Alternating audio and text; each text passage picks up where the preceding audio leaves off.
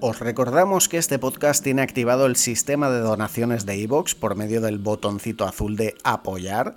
Si os gusta lo que hacemos y lo consideráis oportuno, podéis hacer clic en este y automáticamente tendréis acceso a contenido exclusivo además de poder elegir la temática de un programa al mes y entrar en sorteos de videojuegos con un número de participaciones determinado según la cuantía de vuestra mensualidad. En el caso de que hayáis puesto 2,99 euros al mes es una participación, 4,99 dos participaciones, 9,99 cuatro participaciones y así sucesivamente. Por otro lado, si queréis estar al día de todo lo que hacemos, aparte de escucharnos por aquí, nos tenéis en Twitter, en Twitch, en YouTube y os recomendamos encarecidamente uniros al grupo de Facebook y solicitarnos acceso a nuestro canal de Discord para tener un trato más directo tanto con nosotros como con otros oyentes. Y ahora sí, arranca el programa.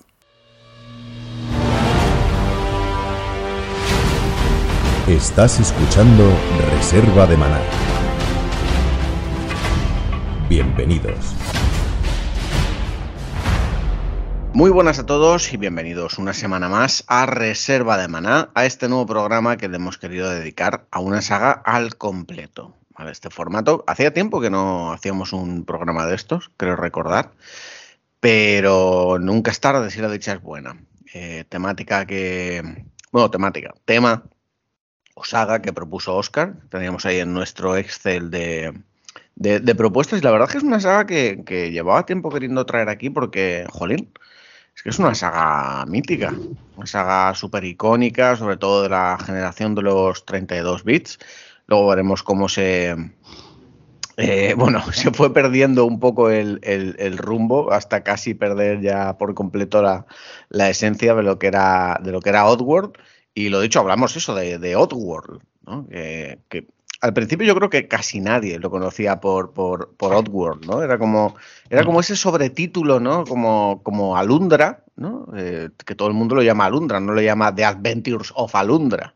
Pues esto igual, nadie lo llamaba Oddworld Aves Odyssey, le llamaban Aves Odyssey o Apes Odyssey, simplemente.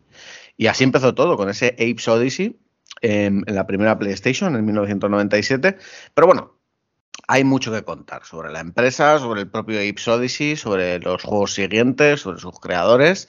Y para ello, pues tengo aquí a parte de la reserva, ¿eh? que van a comentar, vamos a comentar entre todos los jueguecitos, las experiencias que vivimos en su día y tal, de un modo pues ameno, resumido y sobre todo eso, de recordar esta saga tan especial, tan chula. En primer lugar, tengo aquí al señor Alberto Martín, el tanque, muy buenas. Muy buenas, Jaime. Muy buenas a todos y a todas. Nada, con muchas ganas de, hablar de esta saga icónica, por lo menos de la primera Play, la PlayStation One. Y como dices, bueno, se ha ido diluyendo con el tiempo. Sí que es cierto que se ha recuperado con estos remakes, remaster, lo, como queráis llamándolo. Pero eh, las últimas entregas estaban, como dices, alejados un poco de, la propuesta inicial, e inicial. No sé si la esencia, ya no sé cómo describir la esencia, pero por lo menos de la propuesta inicial de lo que era la saga, sí que estaban alejados. Pero bueno, con muchas ganas de, hablar de este juego que ya digo, yo le di mucho a las dos primeras partes. Muy bien, tenemos también para comentar parte de esa saga al señor Óscar García. Muy buenas, Óscar. Muy buenas, encantado de estar aquí con vosotros y de compartir este ratico con los, con los oyentes para rendir homenaje a uno de los grandes títulos de, de, las consolas de, los 32 bits, ¿no? Ese, ese, gran juego de culto que es Odyssey y también, el, por supuesto, el Exodus. Y nada, ver lo que os contáis sobre uno de mis juegos favoritos de la PSX o la Play 1. Sí, porque la nomenclatura esa está ahí un poco en debate. ¿eh? Sí, sí, sí. ¿Cómo, se llama la Play? Aparte de Play. Eh, la PSX resulta que era un modelo que llevaba no sé qué. La PS1 tampoco es porque ese es el modelo posterior que es más refinado y tal. En fin, de la primera Play. Mm. Sí, eso en español lo hacemos muy bien. La Play que vale ah. para la 1, la 2, la 3, la 4, la 5, siempre la Play y ya está. Eh, y, de hecho, en mi caso vale para la 1, la 2, la 3, la 4, la 5, para la Xbox, para, o sea, siempre para los familiares siempre es otra Play. Básicamente. Eh, como habéis escuchado también tenemos a Agustín Raluy. Muy buenas, Agus. Muy buenas y con muchas ganas del programa de hoy porque es una franquicia que aunque siempre está ahí en la lista histórica es una franquicia que no había tocado hasta que hasta que salió la propuesta del programa de hoy. Entonces, pues estos días de preparación me han servido un poquito para sumergirme y vamos, estoy seguro que entre lo que he jugado estos días y todo lo que vais a contar, pues voy a estar las próximas semanas enganchado uno detrás de otro estos juegos porque vamos, historia viva del, videojuego.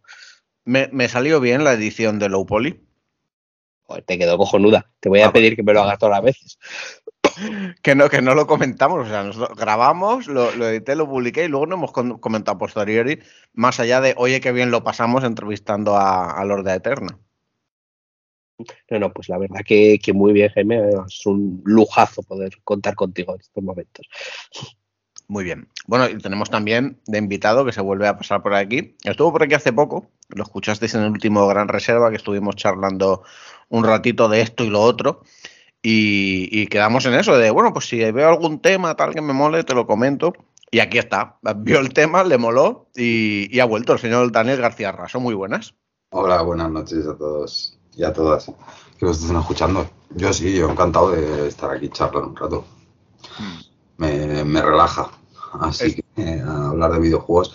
Y Aves, pues de lo que habéis dicho todos, ¿no? es, para, es un icono de, de ese primer salto de los 32 bits primeros que aparecieron, pero para mí en especial también, sobre todo Ace Odyssey.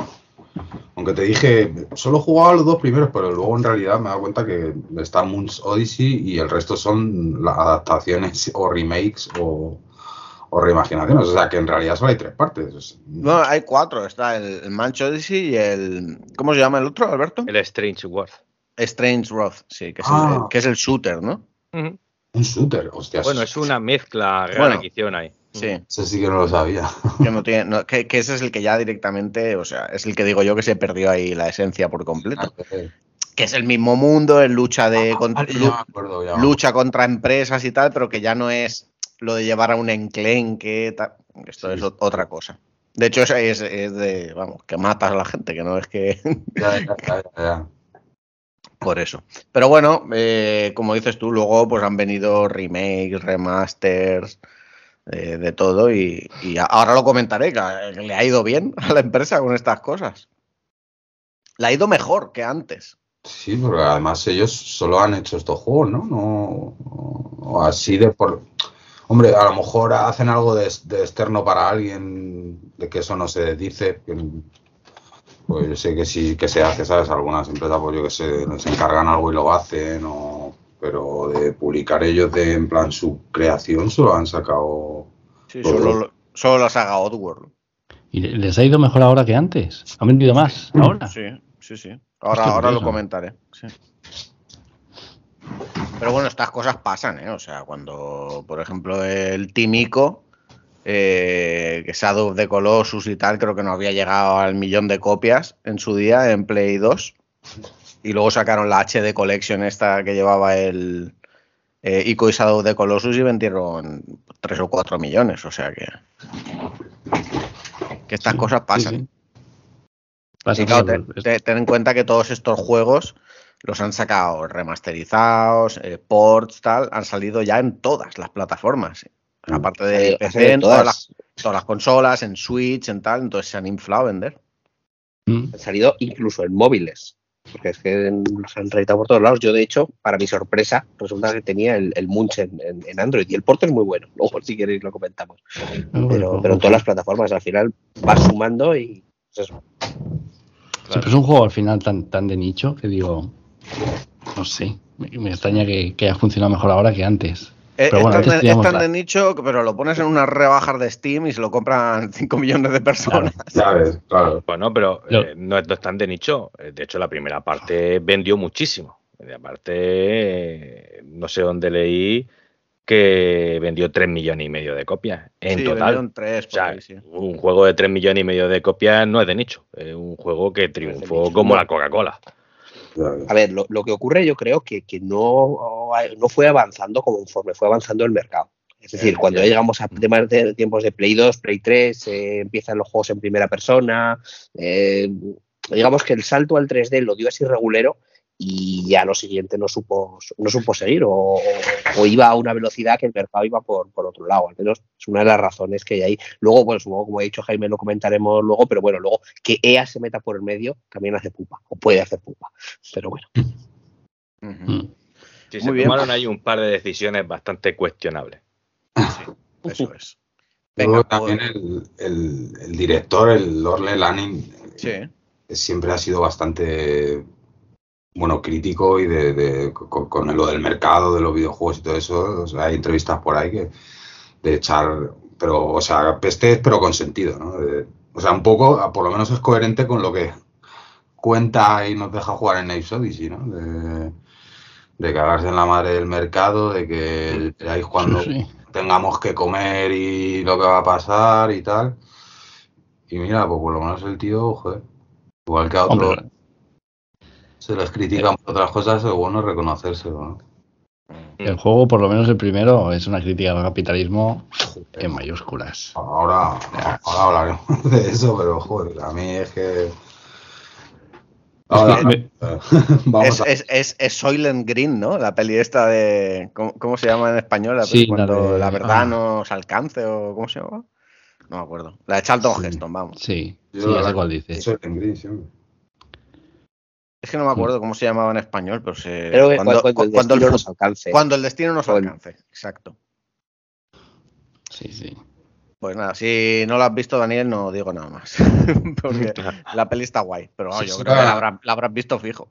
Eh, sí y no. O sea, de estas pelis que las tienes ahí, que las has empezado a ver, pero no la he acabado. De, en plan, de ponerme un día de principio a fin, que es cuando mejor se ven las pelis, ¿no? También la he visto, pero sí, o sea, por eso te decía, pero yo la había conocido por Selling no sabía ni que se había traducido aquí con esas traducciones espectaculares que se hacen. ¿no? Hombre, es que aquí cuando traducimos, traducimos con imaginación. Sí. Pues es de esa época sí que hacían eh, hacían cine de ciencia ficción en Estados Unidos en los años 70 o así, que era como muy con un mensaje muy hippie, ¿no? Muy reivindicativo, que estaba también esta la de la de Bruce Dern, que naves, naves misteriosas o naves algo así, naves misteriosas creo que se llama, que es que bueno, es como un botánico que vive en el espacio. Eh, y con música de, de, de, quién era, de Joan Baez y o sea, era así como todo Hostia, muy... joder. Sí, sí, sí, no, no, eh, a ver, esa peli es muy esa peli es muy de nicho, pero está muy guapa, ¿eh? Y el mensaje de ecologismo en plan de que la Tierra se ha ido a la mierda y él está en una nave en el espacio, pues eh, cosechando plantas, vamos, especies y tal, para que no se extingan y todo esto. Y, bueno, pues eso. En fin, que nos hemos ido a otros temas, a otros temas que da para programa, lo de ciencia ficción y tal. Hostia, sí. Eh, bueno, venga, vamos a empezar y, bueno, habitualmente esta intro la suele hacer Oscar, ¿no? Que es lo de las empresas, de dónde salen y tal, pero como él, el pobre hombre, te, iba a traer hoy dos juegos, pues le he dicho yo, te hago yo, te hago yo la intro. Y la intro habla de, de Oddworld Inhabitants, ¿no? que es una empresa estadounidense que se funda en el 94 eh, por gente, pues, eh, como hemos visto en otros casos, ¿no? En el tema del timico y tal, que no venían de los videojuegos, en este caso venían del sector de, la animación y los efectos especiales de, Hollywood. Y bueno, para hablar, para hablar de Oddworld Inhabitants, pues hay que hablar de, dos nombres propios que son Sherry McKenna y, Lorne Lanning, ¿no? Eh, sobre todo del segundo, de Lorne Lanning, que es, digamos, eh, la mente creativa, ¿no? Sherry McKenna hacía pues labores más de producción y de hecho ya era, ya era una, productora cuando se juntó esta pareja. Eh, y en cuanto a Lanning, pues nada, licenciado en Bellas Artes por el Instituto de Arte de California. Tiene el doctorado honorífico que le concedió la Academia de Arte de San Francisco, donde se especializó, por cierto, en animación de personajes. Y además es miembro de la junta directiva de, la Academia de las Artes y las Ciencias Americana y bueno, posee una, larga experiencia en el diseño gráfico por ordenador. Y sus primeros trabajos en la televisión y en el cine le llevan a, hasta el estudio de efectos visuales eh, conocido como Hollywood Rhythm and Hues, donde conoce a su compañera, ¿no? a Sherry McKenna, que ya por aquel entonces, como digo, ya era una, productora de éxito, tenía ya varios premios, había trabajado ya con muchos, muchos títulos conocidos fuera de la industria del videojuego. Hablamos de, Hollywood. Y, bueno, de algún modo la convence, ¿no? Para fundar este Oddworld Inhabitants. Y, lo cual no fue fácil, porque resulta que Serri no, conocía mucho la industria de, los videojuegos. Eh, de hecho, he visto declaraciones por ahí que decía que, no solo no la conocía, sino que le parecían que eran muy, muy, muy toscos o muy burdos o eh, que no le gustaba mucho la estética de los videojuegos. Claro, esto más que no te gustan los videojuegos es un poco desconocimiento del mundo de los videojuegos, porque estamos hablando de mediados de los 90 y a mediados de los 90 ya teníamos algunas maravillas que vamos. Entiendo que me digas que no te gusta el, yo qué sé, el Pong, ¿no? O el Centípede o tal, pero a mediados de los 90, que ya ha pasado toda la generación de Mega Drive y Super Nintendo y tenemos auténticas maravillas, decir que los videojuegos son feos, pues bueno, denota más, más que un tema más de gustos, denota más desconocimiento.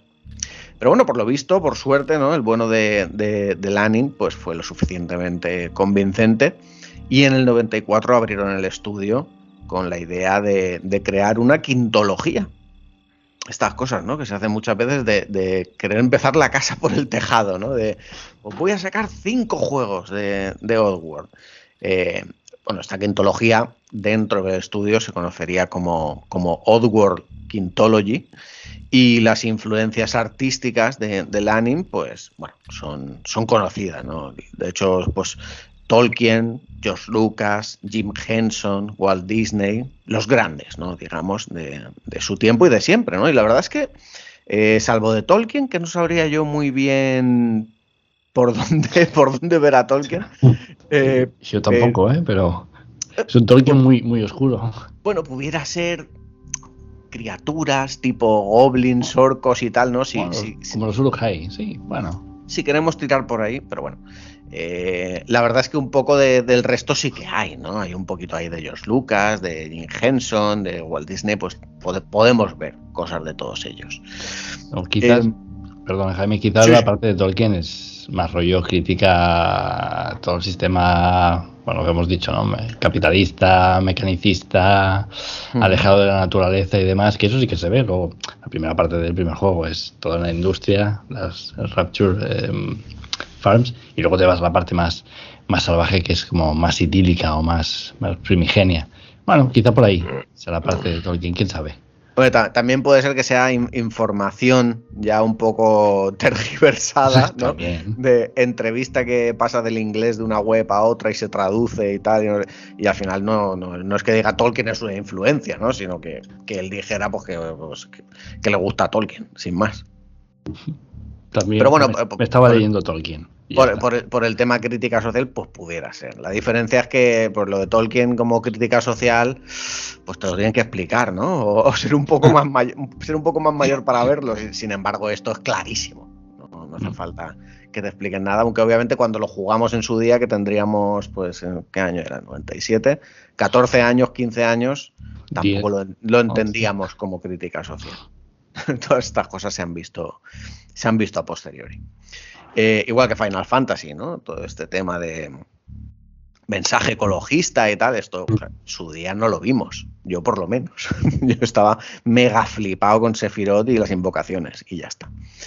Bueno, eh, todos sus juegos, todos los juegos del estudio de, de Oddworld Inhabitants, pues comparten universo y, esa idea en común que hemos ido comentando, ¿no? La de esos héroes de clase obrera que luchan contra el sistema capitalista, las grandes corporaciones a las que les da igual el legado de, bueno, cultural y de la naturaleza del mundo. Eh, la explotación ¿no? y experimentación con animales, pues bueno, todas estas cositas. Y, eso, de, esos villanos ricos que solo se preocupan por las ganancias económicas, pues todo eso son, son mensajes bastante claros a lo largo de toda la obra, incluso la última entrega, ¿eh? que ya es que cambia, digamos, el estereotipo de protagonista, pero al final el enemigo es el, es el mismo, con lo cual, pues bueno, el mensaje está ahí.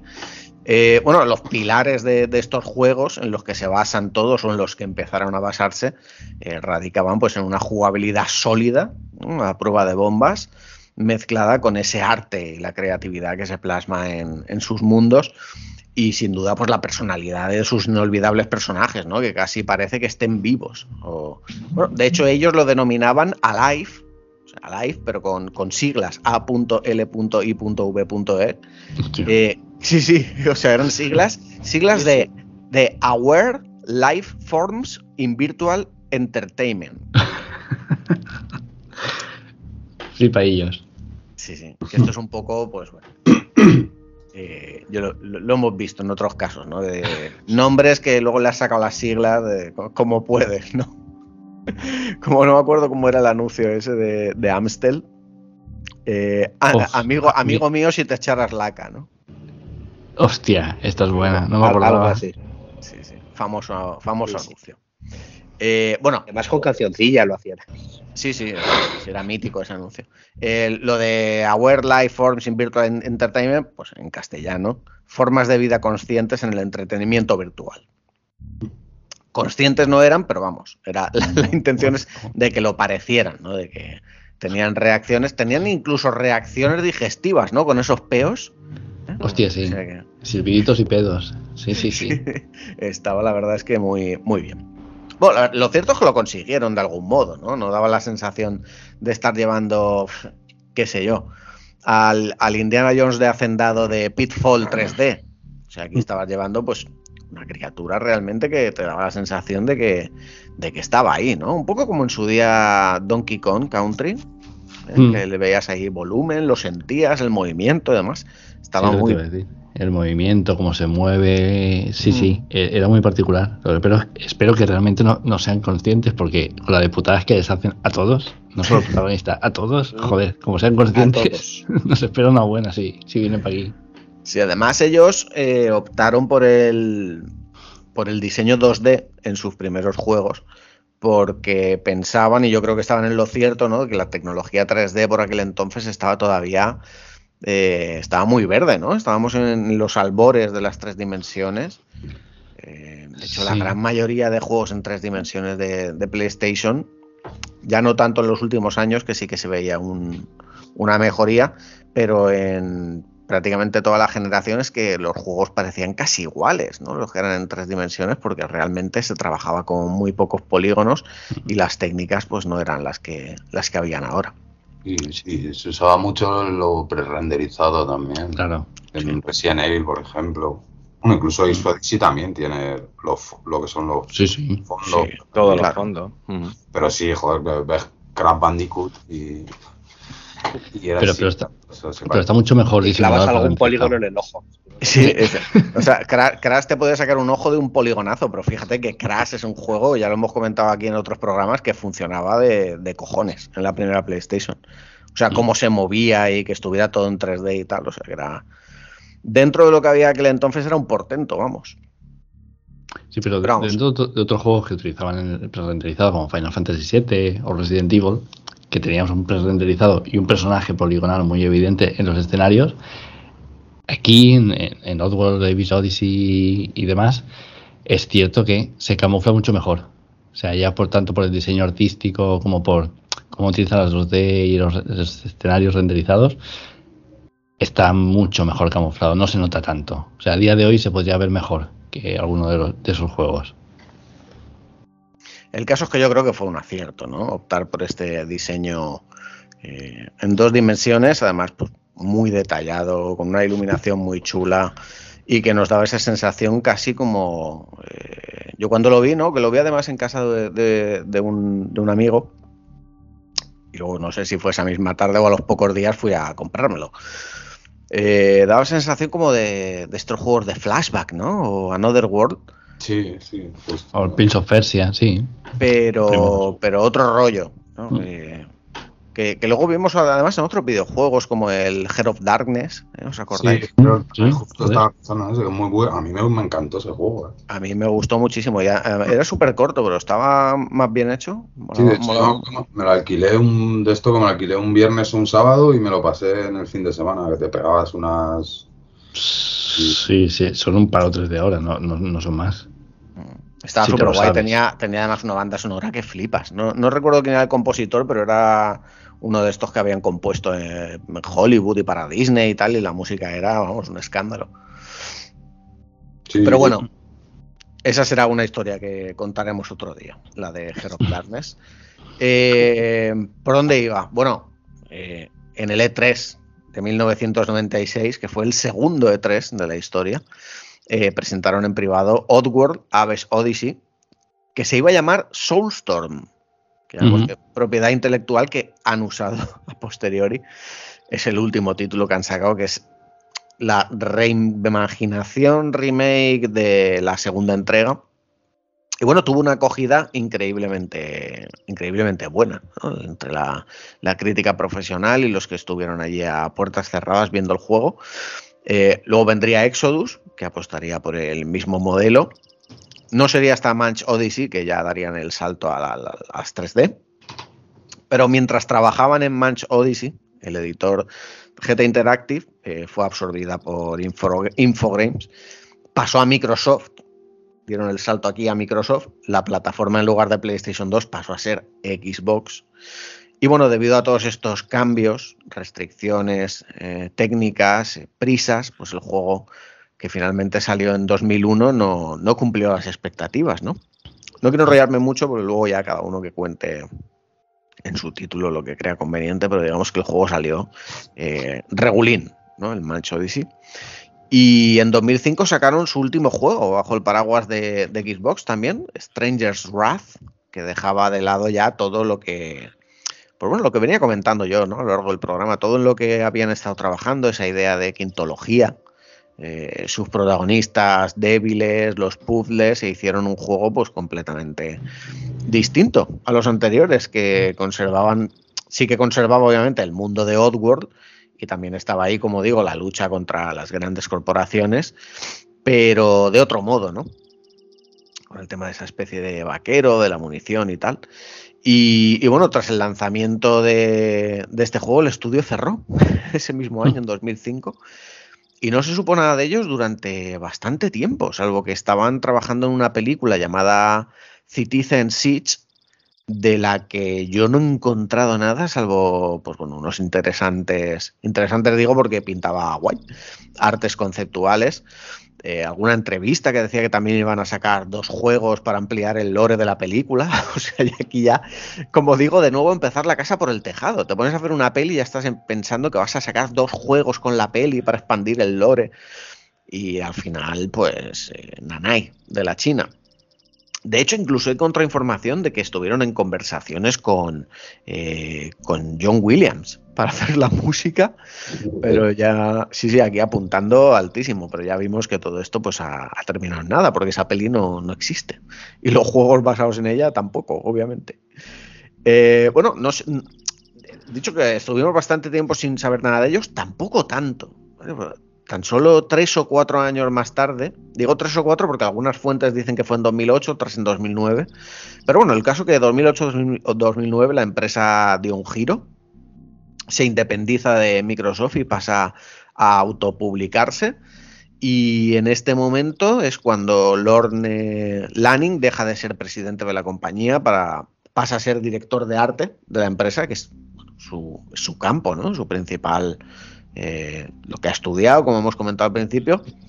Y bueno, pues entra una serie de personas y se empiezan a tomar una serie de decisiones eh, que la verdad es que desde entonces no les ha ido mal del todo.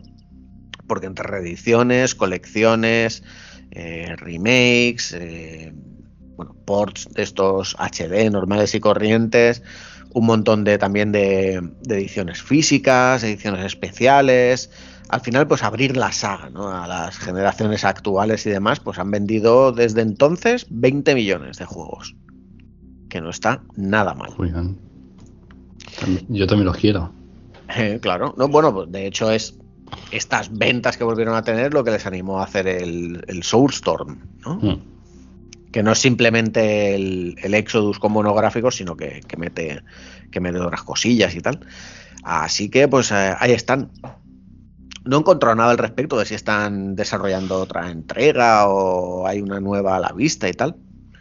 No me pues, consta. Eh, en principio deberían, aunque no hay Debería. ningún lanzamiento. Pero es que esto de la pentalogía que comentabas antes, Jaime, eh, yo creo que lo tienen metido tan entre ceja y ceja que no van a parar, porque es que resulta que y esto lo ha definido en, el propio creativo, que su primer intento de, pentalogía se quedó en dos. ¿Por qué? Porque aunque sacaron cuatro títulos, consideran que el Exodus, eh, Exodus y el Stranger Wars no son eh, partes de la pentalogía. Es decir, los dos únicos de la pentalogía eran el primero y el tercero. El Exodus Odyssey y el Mancho Odyssey. Los demás son juegos de bonus, o como los llamarían hoy, DLCs standalone, o yo qué sé cómo. Pero, pero Soulstorm, ya entra en la. Eh, eso es. Y entonces ahora la nueva pentalogía eh, lleva ya dos títulos, que son el New Fantastic. Eso es, y Soulstorm, que como lo han reimaginado, le han añadido contenido y le han dado la vuelta en algunas cosas, es el segundo de la nueva pentalogía. Con lo cual, posiblemente el tercero sea un nuevo Munch. O un porque de hecho, reinventado. Pues eso me, eso, eso me apetecen más, fíjate. Sí, porque de hecho el Exodus es una imposición de GT Interactive. O sea, eh, eh, Odyssey como funcionó como un tiro, 3, millones y pico, 3 millones y medio de copias. En plan, sácame otro igual. igual sí, sí, GT Interactive le dijo, no, no, me haces uno, pero me haces uno para el año que viene, no me haces uno para dentro de cuatro años. Que no se pase el boom del, personaje. Claro. Pues, de hecho, por eso, por eso el Lanin este pues se lo tomó como, como decir, bueno, hacemos otro, pero no es el juego que yo quiero hacer. Es, otra, cosa más que va a continuar el lore de Abe, pero no es la historia que yo quiero continuar, porque él quería continuar, pero ya con mucho. O sea que se supone que cada juego de esta pentalogía iba a contar con un personaje distinto, en una época distinta, para ir abarcando el lore de este Outworld. Bueno, yo, había leído incluso que, incluso que en la quinta entrega se juntaban todos los protagonistas. Pues puede, ser, de hecho, que estaba anunciado en la, en, la, pentalogía original, el tercero, iba a ser un tal Odyssey, que ese nunca se llevó a cabo. Con lo cual, igual el camino tal como podría ser ahora es el New Testy, Soulstorm, un remake o reimaginación del Munch, el cuarto sería el Squeak. Pero el, Soulstorm, pero el Soulstorm no es también con Abe. Sí. Eh, sí, pero en esta nueva pentalogía sí que es canon, o sea, sí que es un elemento. Le han debido meter más cosas. Yo no he jugado a Soulstorm, no sé, no sé decirte. Eh, entonces no sé, que hagan lo que quieran, pero que sigan sacando juegos. igual, es lo bueno, es, lo bueno de que sea, es lo bueno de poner tus reglas, que cuando no te, interesan, pues las cambias y ya está. Ahora la, pentalogía ahora es Así, a, a, ver, si, si, si, George Lucas rehace sus películas cada 10 minutos, ¿por qué, no van a, ¿por qué no van a rehacer la pentalogía cada vez que les dé la gana? te, imaginas, te imaginas la reunión de creativos y cuando Lanin expone la, nueva pentalogía, el de al lado, oye, que esto hace 20 años no era así. ¿De quién el universo? ¿No es mío? Pues ya se ha terminado. Así ahora. Ojo que no, que no nos pongamos a jugar a, Soulstorm y resulte que el prota no es, no Safe, sino que es otro de la misma raza. Sí, eh, yo, yo lo, además, como está en PS Plus Extra, yo me lo descargué hace un tiempo y lo tengo ahí para, lo empecé a jugar, vamos. Y se supone que... Una pinta cojo, o sea, a mí yo lo que jugué me encantó, ¿eh? ¿Cuál, Soulstorm? El Soulstorm, el, este que es la reimaginación de Moonshot y, y nos confirmas, nos confirmas que Save, el protagonista. Sí, sí. Por lo menos la, hora que yo jugué, que lo tengo ahí guardado, es Save. Luego, no sé si cambia. Sí, sí, no, no, estoy leyendo la descripción del juego y pone las nuevas aventuras heroicas de Eve. Claro, a veces se supone que continúa justo, o sea, cuando acaba toda la primera parte, sí, pues cuando se supone que es el Cuando se han escapado de esto, si les encuentran y tienen que. Yo jugué, pues eso, cuando llegan a donde están escondidos y les empiezan y tienes que huir. Pero el juego tiene una pinta cojo, o sea, audiovisualmente y de, de jugabilidad está cojonudo. Y está hecho con Unity, ¿eh? No sé, porque.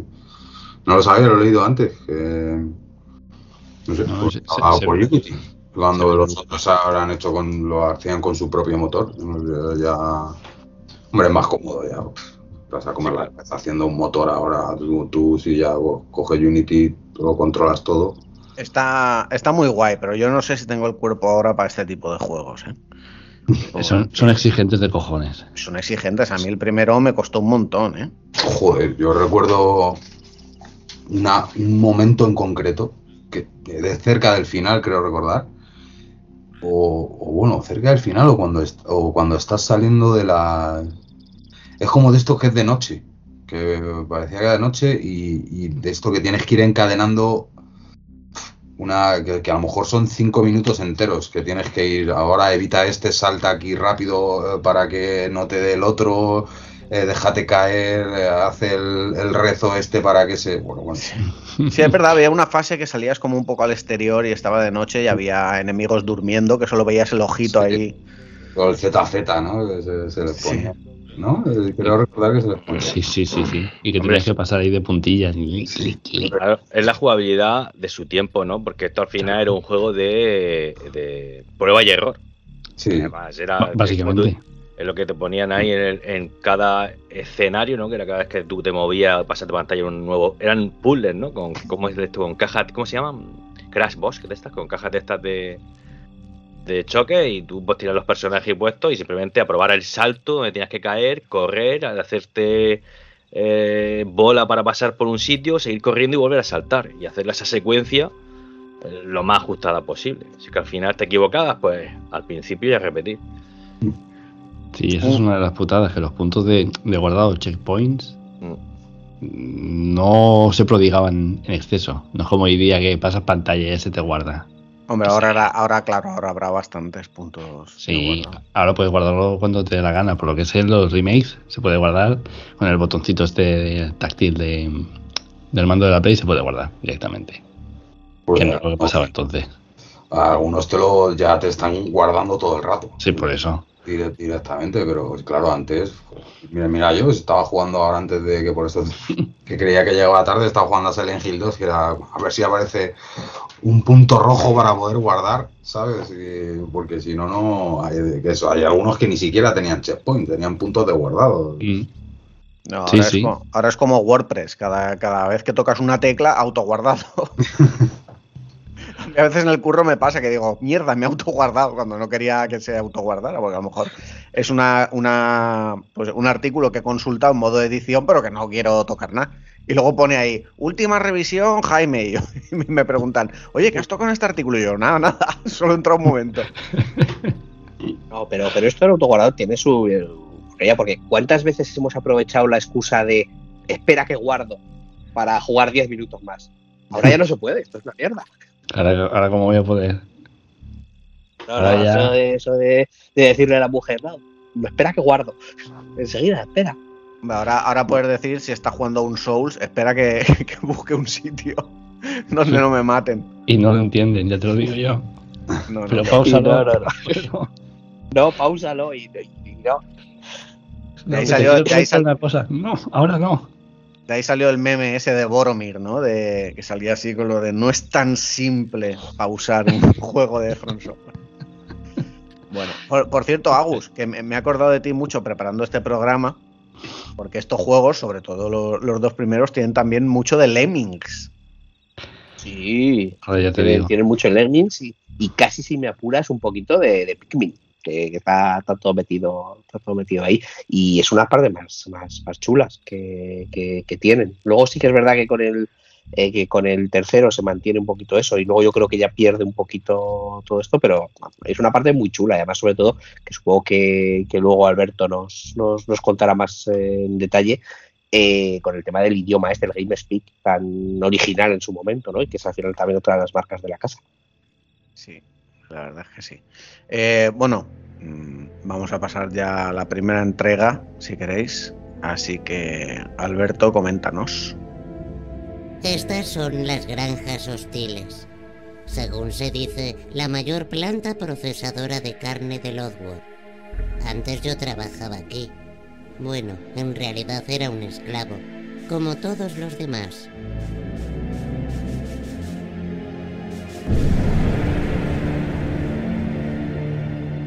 Ese soy yo. Me llamo Abe. Una vez fui el empleado del año. Ahora soy carne de matadero. Me enfrenté al peor jefe del mundo, Mulok el Glucon.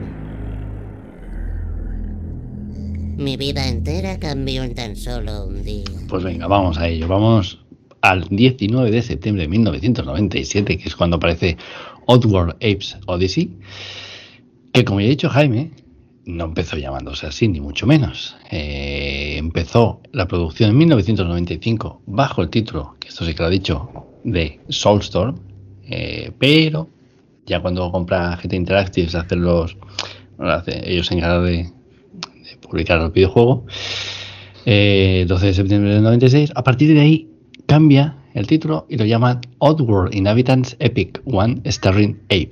Es un título súper corto, muy fácil de memorizar. Y luego ya sí que poco después lo cambian ya al título definitivo de Oddworld Apes Odyssey, o ya como lo conocíamos nosotros, Ed Apes Odyssey.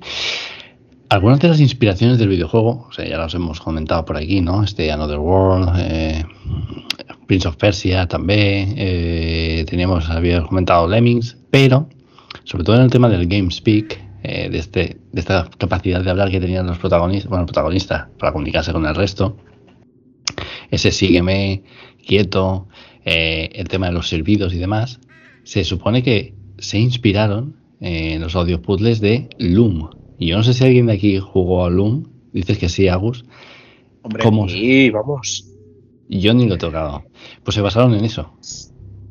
Pues, pues deberíais, porque es una auténtica, auténtica maravilla. Loom es un juego que gran parte de su jugabilidad está basada en, hechizos musicales. tenemos una, vara que era capaz de emitir sonidos y según los sonidos que, íbamos emitiendo, pues eh, podíamos llegar a determinadas acciones. Pues, por ejemplo, pues con una determinada combinación de sonidos, pues hacías abrir y se abría la puerta. Bueno, pues y parte de hecho del juego consistía en aprender nuevos hechizos e ir metiéndolos y estaba chulísimo chulísimo. Y además que te obligaba a jugar casi de oído, porque según el nivel de dificultad tenías que, por los sonidos que tú oías, tenías que tratar de reproducirlos. Luego había modos más fáciles en los que ya te salió una partitura y estas cosas, pero bueno, eh, jugando todo el mundo. Tomo nota, tomo nota.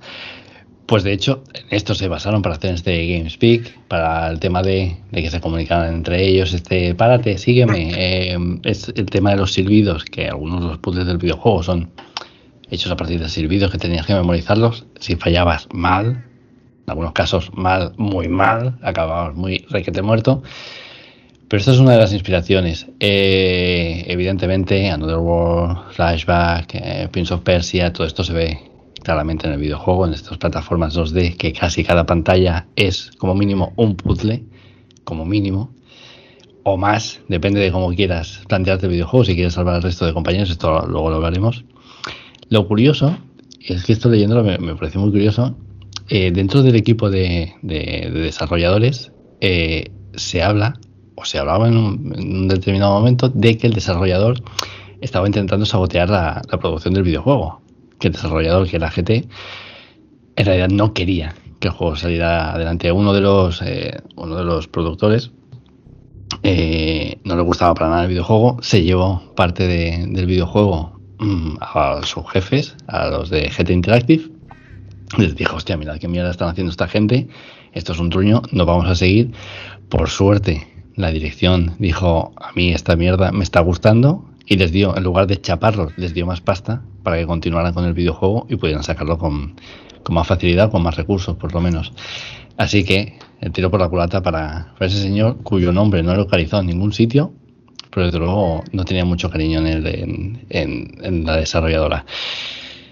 Si queréis, antes de, entrar directamente, eh, porque comentaré un poquito el argumento, ya que, es esta pentalogía, que no es pentalogía al final, eh, hablemos un poco de Outworld, porque Outworld es un mundo muy particular, con muchas razas. Eh, de hecho, la raza principal, o por lo menos la protagonista, eh, son los Mudokons, que son estas, estos, personajes, bueno, el protagonista es uno de ellos, estos eh, trabajadores esclavizados que en la primera entrega trabajan en granjas hostiles a manos de los Glucons, que ahora diremos quiénes son, son estos tipos humanoides, así con, con esta piel rollo rana o anfibio, que pueden caminar a dos patas. Y ojo, porque existe la teoría, y no sé si aquí la habíais oído o no, yo hasta que no me he puesto a investigar, no, de que los Mudokon es muy posible que sea una raza que haya evolucionado a partir de las aves. O sea, que en realidad fueran aves en un momento y luego fueran eh, como son en la actualidad. ¿Por qué? Uno, porque saltan mucho y eso es debido a que tienen los huesos más ligeros, como los pájaros. Dos, que tienen este sistema de hablar por silbidos, es decir, como los pájaros pueden cantar y que eso les da eh, este aspecto, bueno, esta comunicación más como, como, pajaritos. Y de hecho, los portales que se abren, por lo menos en, el juego, cuando se salvan algunos y cuando mueren ciertos eh, aparecen pájaros. Eh, si no recuerdo. Es verdad. salían círculos de pájaros. ¿eh? Sí. Todo, es- todo Sí. esto hace pensar, yo no sé si... Te voy, a añadir, te, te- te voy a añadir un dato más a la conspiración, Alberto. Vamos. En Munch, eh, uno de los objetivos que tienes que buscar son huevos de Mudokon. Se reproducen por huevos. Pues ya está, pajaritos, pajaritos. Podrían ser serpientes, podrían ser muchas cosas, pero todo parece encaminarse hacia lo- los pajaritos. No lo había escuchado hasta, hasta ponerme a preparar esto.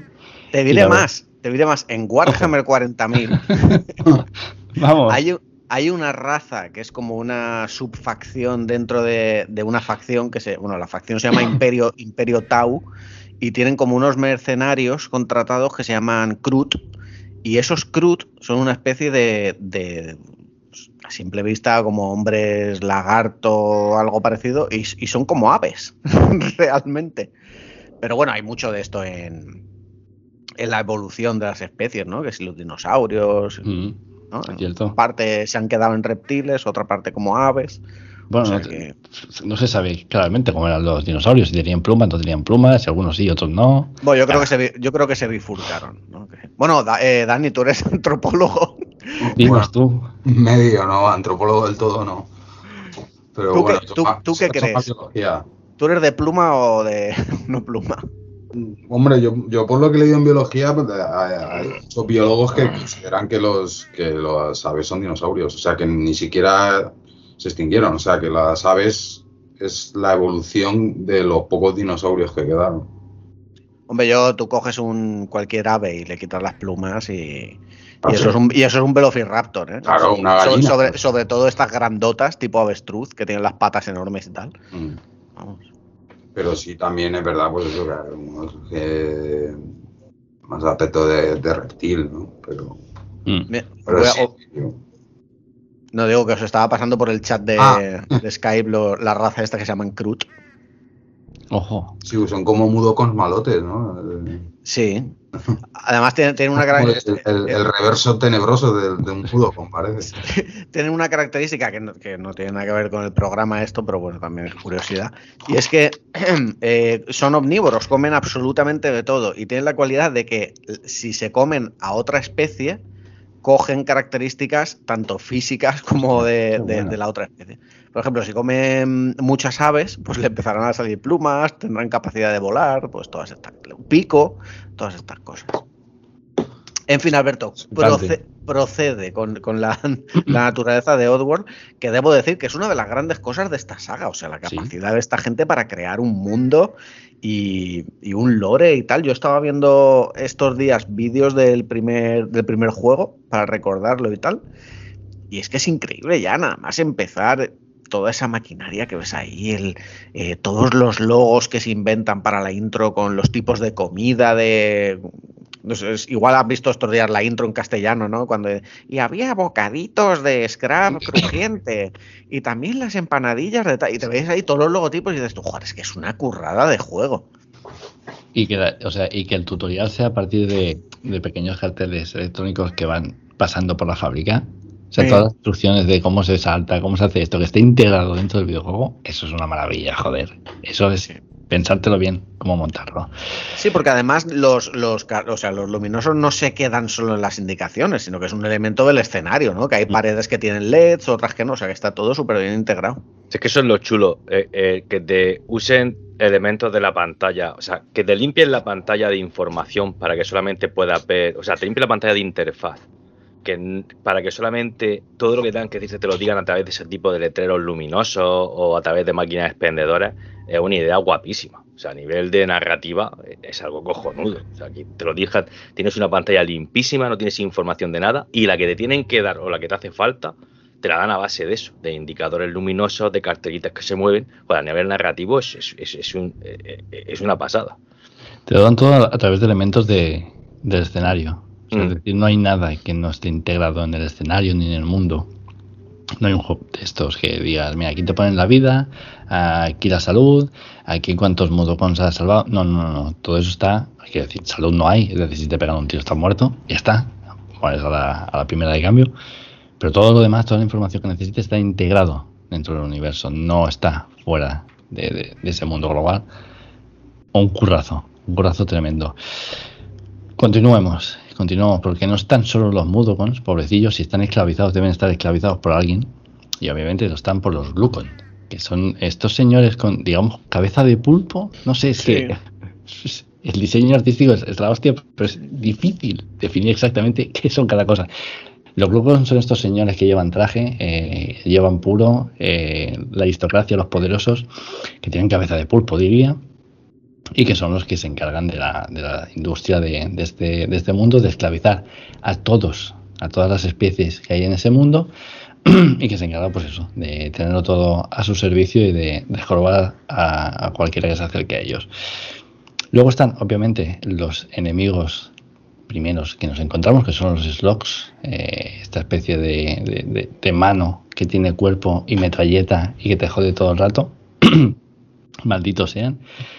Y luego están otras dos razas, otras dos razas que también han sido esclavizadas y que también han sido devoradas por los Glugon, que son los Scraps, que digamos que son estas especie de, entre escorpión, eh, cangrejo, no, no, sabría bien bien cómo decirlo, que son estas criaturas cuadrúpedas, que son súper territoriales. De hecho, en el videojuego, cuando nos encontramos con ellos, si se encuentran dos en la misma pantalla y en el mismo nivel, se matan entre ellos hasta que solo queda, solo queda uno benditos sean, que era muchas veces nuestra salvación que se peleara entre ellos. Como, claro, hay que jugar con eso. Sí. Obviamente. Eh, y luego estaban eh, los paramitas, que los paramitas son esta especie de, de, mano araña que nos encontramos en el videojuego, eh, que no eran tan hostiles, a no ser que se vieran acorralados por nosotros, que en ese caso ya sí que estábamos jorobados. Lo gracioso de esta raza es que come carne, por suerte no tienen preferencia por los mudogons, pero si les lanzamos bolitas de carnes, que eran parte de, de, los puzzles con ellos, se iban a comerlos, con lo cual nos dejaban muy, muy tranquilitos. Estas son las especies eh, mayoritarias de, del planeta de Odgor y con lo que nos iremos encontrando, por lo menos en la primera parte. Como, con lo que ya veis, aquí ya tenemos un universo bastante interesante. A partir de aquí, ¿qué es lo que nos plantea esta primera entrega? Pues bien, nosotros tenemos Abe, que es un tipo que trabaja en la fábrica Rupture Farms, en las fábricas Rupture, eh, de limpieza. De limpieza, y un buen día, pasando la, la, máquina de limpieza, eh, llega a la sala donde están haciendo la reunión y se enteran de que eh, los Lucon han decidido hacer un pequeño cambio. Es decir, como la población de ciertos animales que están utilizando para hacer comida, como son los scraps y demás, ya pues están extinguiendo, ya no quedan demasiados, han decidido hacer una cosa nueva para poder eh, comer unos snacks muy interesantes o trocitos de carne hechos de modocons, precisamente de la especie que es nuestro protagonista. Sucedido esto, obviamente, Abe tiene que escapar como sea de la fábrica y tiene que escapar o bien solo, esto ya depende de nosotros, o salvando a todos los compañeros con los que se vaya encontrando durante su vida. Esto es decisión nuestra, pero que sepamos que dependiendo de, dependiendo de cuántos compañeros salvemos, el final del videojuego será o bueno o malo. Es decir, creo que había, si salvabas 50 o más, eh, conseguías el final bueno, eh, menos de 50 te jodías. Y no es fácil. Eh, Alberto, no es, no es, fácil. Alberto, si me permites una aclaración, esto, eh, con lo que hablábamos antes de esta es mi historia y me lo invento y la reinvento como quiera, uh -huh. es un elemento que han ido modificando a lo largo de todos los juegos. Porque eh, en todos eh, se da esto del 50%. De hecho, por el New Tasty, por ejemplo, pasan de 50 a 150. Cambia un poquito la estructura, pero sigue siendo la mitad al, al final. En el segundo, en Apes Exodus, eh, en el manual de instrucciones, aunque en el juego no lo dice por ningún lado, en el manual de instrucciones le llaman Quarma, jugando con la palabra karma, pero inventada para esto. Pero solo aparece en el manual de instrucciones y no aparece dentro del juego. Y en el tercero, en Munch, ya aparece la palabra Quarma dentro del juego y ya te lo dicen explícitamente. Una, y pues, eh, cómo eh, las reglas las mantienen y dice, oye, que no funciona. Pues no solo vamos a mantener la regla, sino que la vamos a meter en el lore del juego. Así que, bueno, pues esta es un poco la, la historia. Pero sí, Me es encanta. una mecánica que se ha mantenido en todas las ediciones, en todos los juegos. Y que tiene su lógica, obviamente. La supervivencia de uno o la claro. supervivencia de, del grupo. Eh, claro, a partir de aquí ya nuestra decisión. Si mientras estamos escapando de, la, de las fábricas salvamos o no a nuestros compañeros y nos queremos devanar los sesos salvándolos o no. Por cierto, que no, no, lo hemos comentado hablando de, del mundo y tal. que en la primera parte de que estamos en la fábrica y todo esto no se ve muy bien, pero luego ya en cuanto salimos al exterior eh, ya se ve que es un mundo basado en, Norteamérica, ¿no? en Estados Unidos, porque eh, ellos son como si fueran tribus de indios. Y no, o sea que les han mm. destruido el hábitat y demás, y además tienen sus viven en la naturaleza y tienen sus tatuajes y sus rituales y sus magias y demás. Y, el rollo chamánico está por ahí también. Sí, el rollo chamánico y... Bueno, yo lo veo ahí, ¿no? Además, al principio hay, o sea, cuando vamos al exterior hay una parte así, rollo más eh, norte de Estados Unidos, ¿no? Con las montañas rocosas y bosques frondosos. Luego hay otra parte más de desiertos y demás. Y a mí me recuerda bastante a todo, pues bueno, todas estas historias, que si Avatar, Pocahontas, tal, dos, pero bueno, de otro rollo, claro, rollo más espacial. De hecho, de hecho, por ahí iba a continuar, porque cuando una vez escapamos de, de la fábrica, y doy cuatro pinceladas ¿eh? para que sepamos cómo, cómo se encarga la trama, eh, con quien se encuentra Ape es con el chamán, de los Mudokons, que es el Big Face, que le dice que obviamente es, el único que puede salvarlos a todos, pero solo puede salvarlos a través de unas ciertas pruebas eh, espirituales en las tierras de los Paramitas y de los Scraps, que son estas dos especies que os he ido comentando. Hay que atravesar laberintos, eh, templos y demás. Algunos de los puzzles más jodidos del juego creo que están, están por aquí. Y esto le va a dar uno de los poderes que se llama el Cool, o como queráis decirlo, que lo, lo convierte en esa especie de semidios invencible con una forma grotesca, cuanto menos. Y aquí es cuando Abe pues ya vuelve a la, fábrica y aquí ya el juego, depende de cómo hayamos actuado, acaba de una manera o de otra. Acaba bien para Abe o no acaba bien para Abe. Aquí ya... se convierte en una especie de super scarab, ¿no? Una cosa así. Sí, porque hace, eh, o sea, se convierte como una, como tres en uno. Es Scrap, Paramita y, y Mudokon. Sí, es como son, son todos los que ha ido controlando, ¿no? Eh, de algún modo. Bueno, que, que que, es curioso, ¿no? Que lo hayan que sea así más azulón, porque, bueno, al final es un recurso para distinguirlo del resto de, de Mudokons. Pero bueno, le da un toque como que él es especial, ¿no? Tiene mm. más afinidad con la naturaleza y todos esos poderes y demás, pues lo que, lo que hace él no puede hacerlo cualquiera de su raza. Es como una especie de elegido, ¿no? Entonces, pues ponerlo así de un color más azulito, pues le da ese, ese toque y aparte el, recurso de distinguirlo.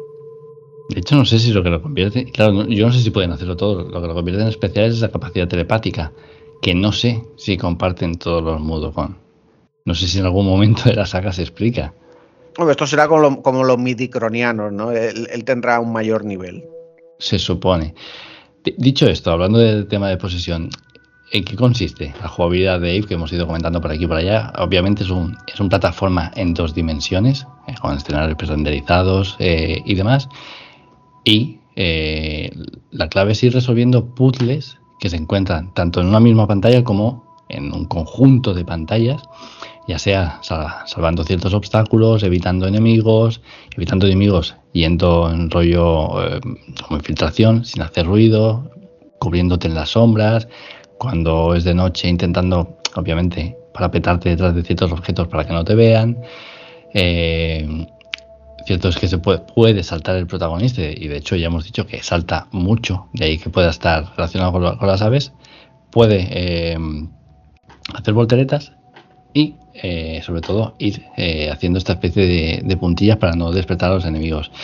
Pero no solo esto, es decir, ya no solamente eh, puedes saltar y demás, sino que también tenemos el recurso de lanzar objetos en este videojuego, ya sean piedras para llamar la atención de algún enemigo, carne para distraer a ciertos enemigos o granadas, que las granadas tienen una cuenta atrás y haya más de uno y a más de dos, se nos ha, se nos ha estallado en las manos, haciendo que eh, se convierta en una masa sanguinolenta y que se esparza por toda la pantalla.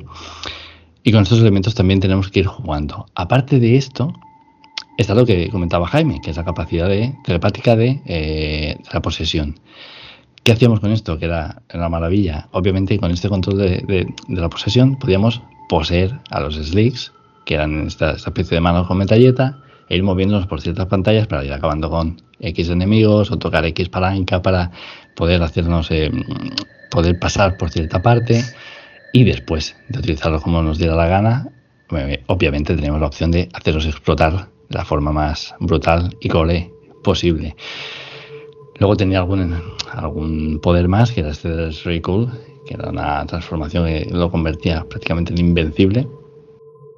Y el juego es, con estas pocas mecánicas, ir montando de todo en sucesión de puzzles, eh, de obstáculos, que, claro, dicho esto, puede parecer más o menos sencillos, os aseguro que con elementos movibles, medir los saltos, esta especie de trituradoras que subían y bajaban, la necesidad de llamar a los compañeros de que se muevan ahora, ahora sí, ahora no, no porque se está moviendo la trituradora, espérate quieto, eh, distraer a los enemigos y demás. Que el juego empieza fortísimo, o sea.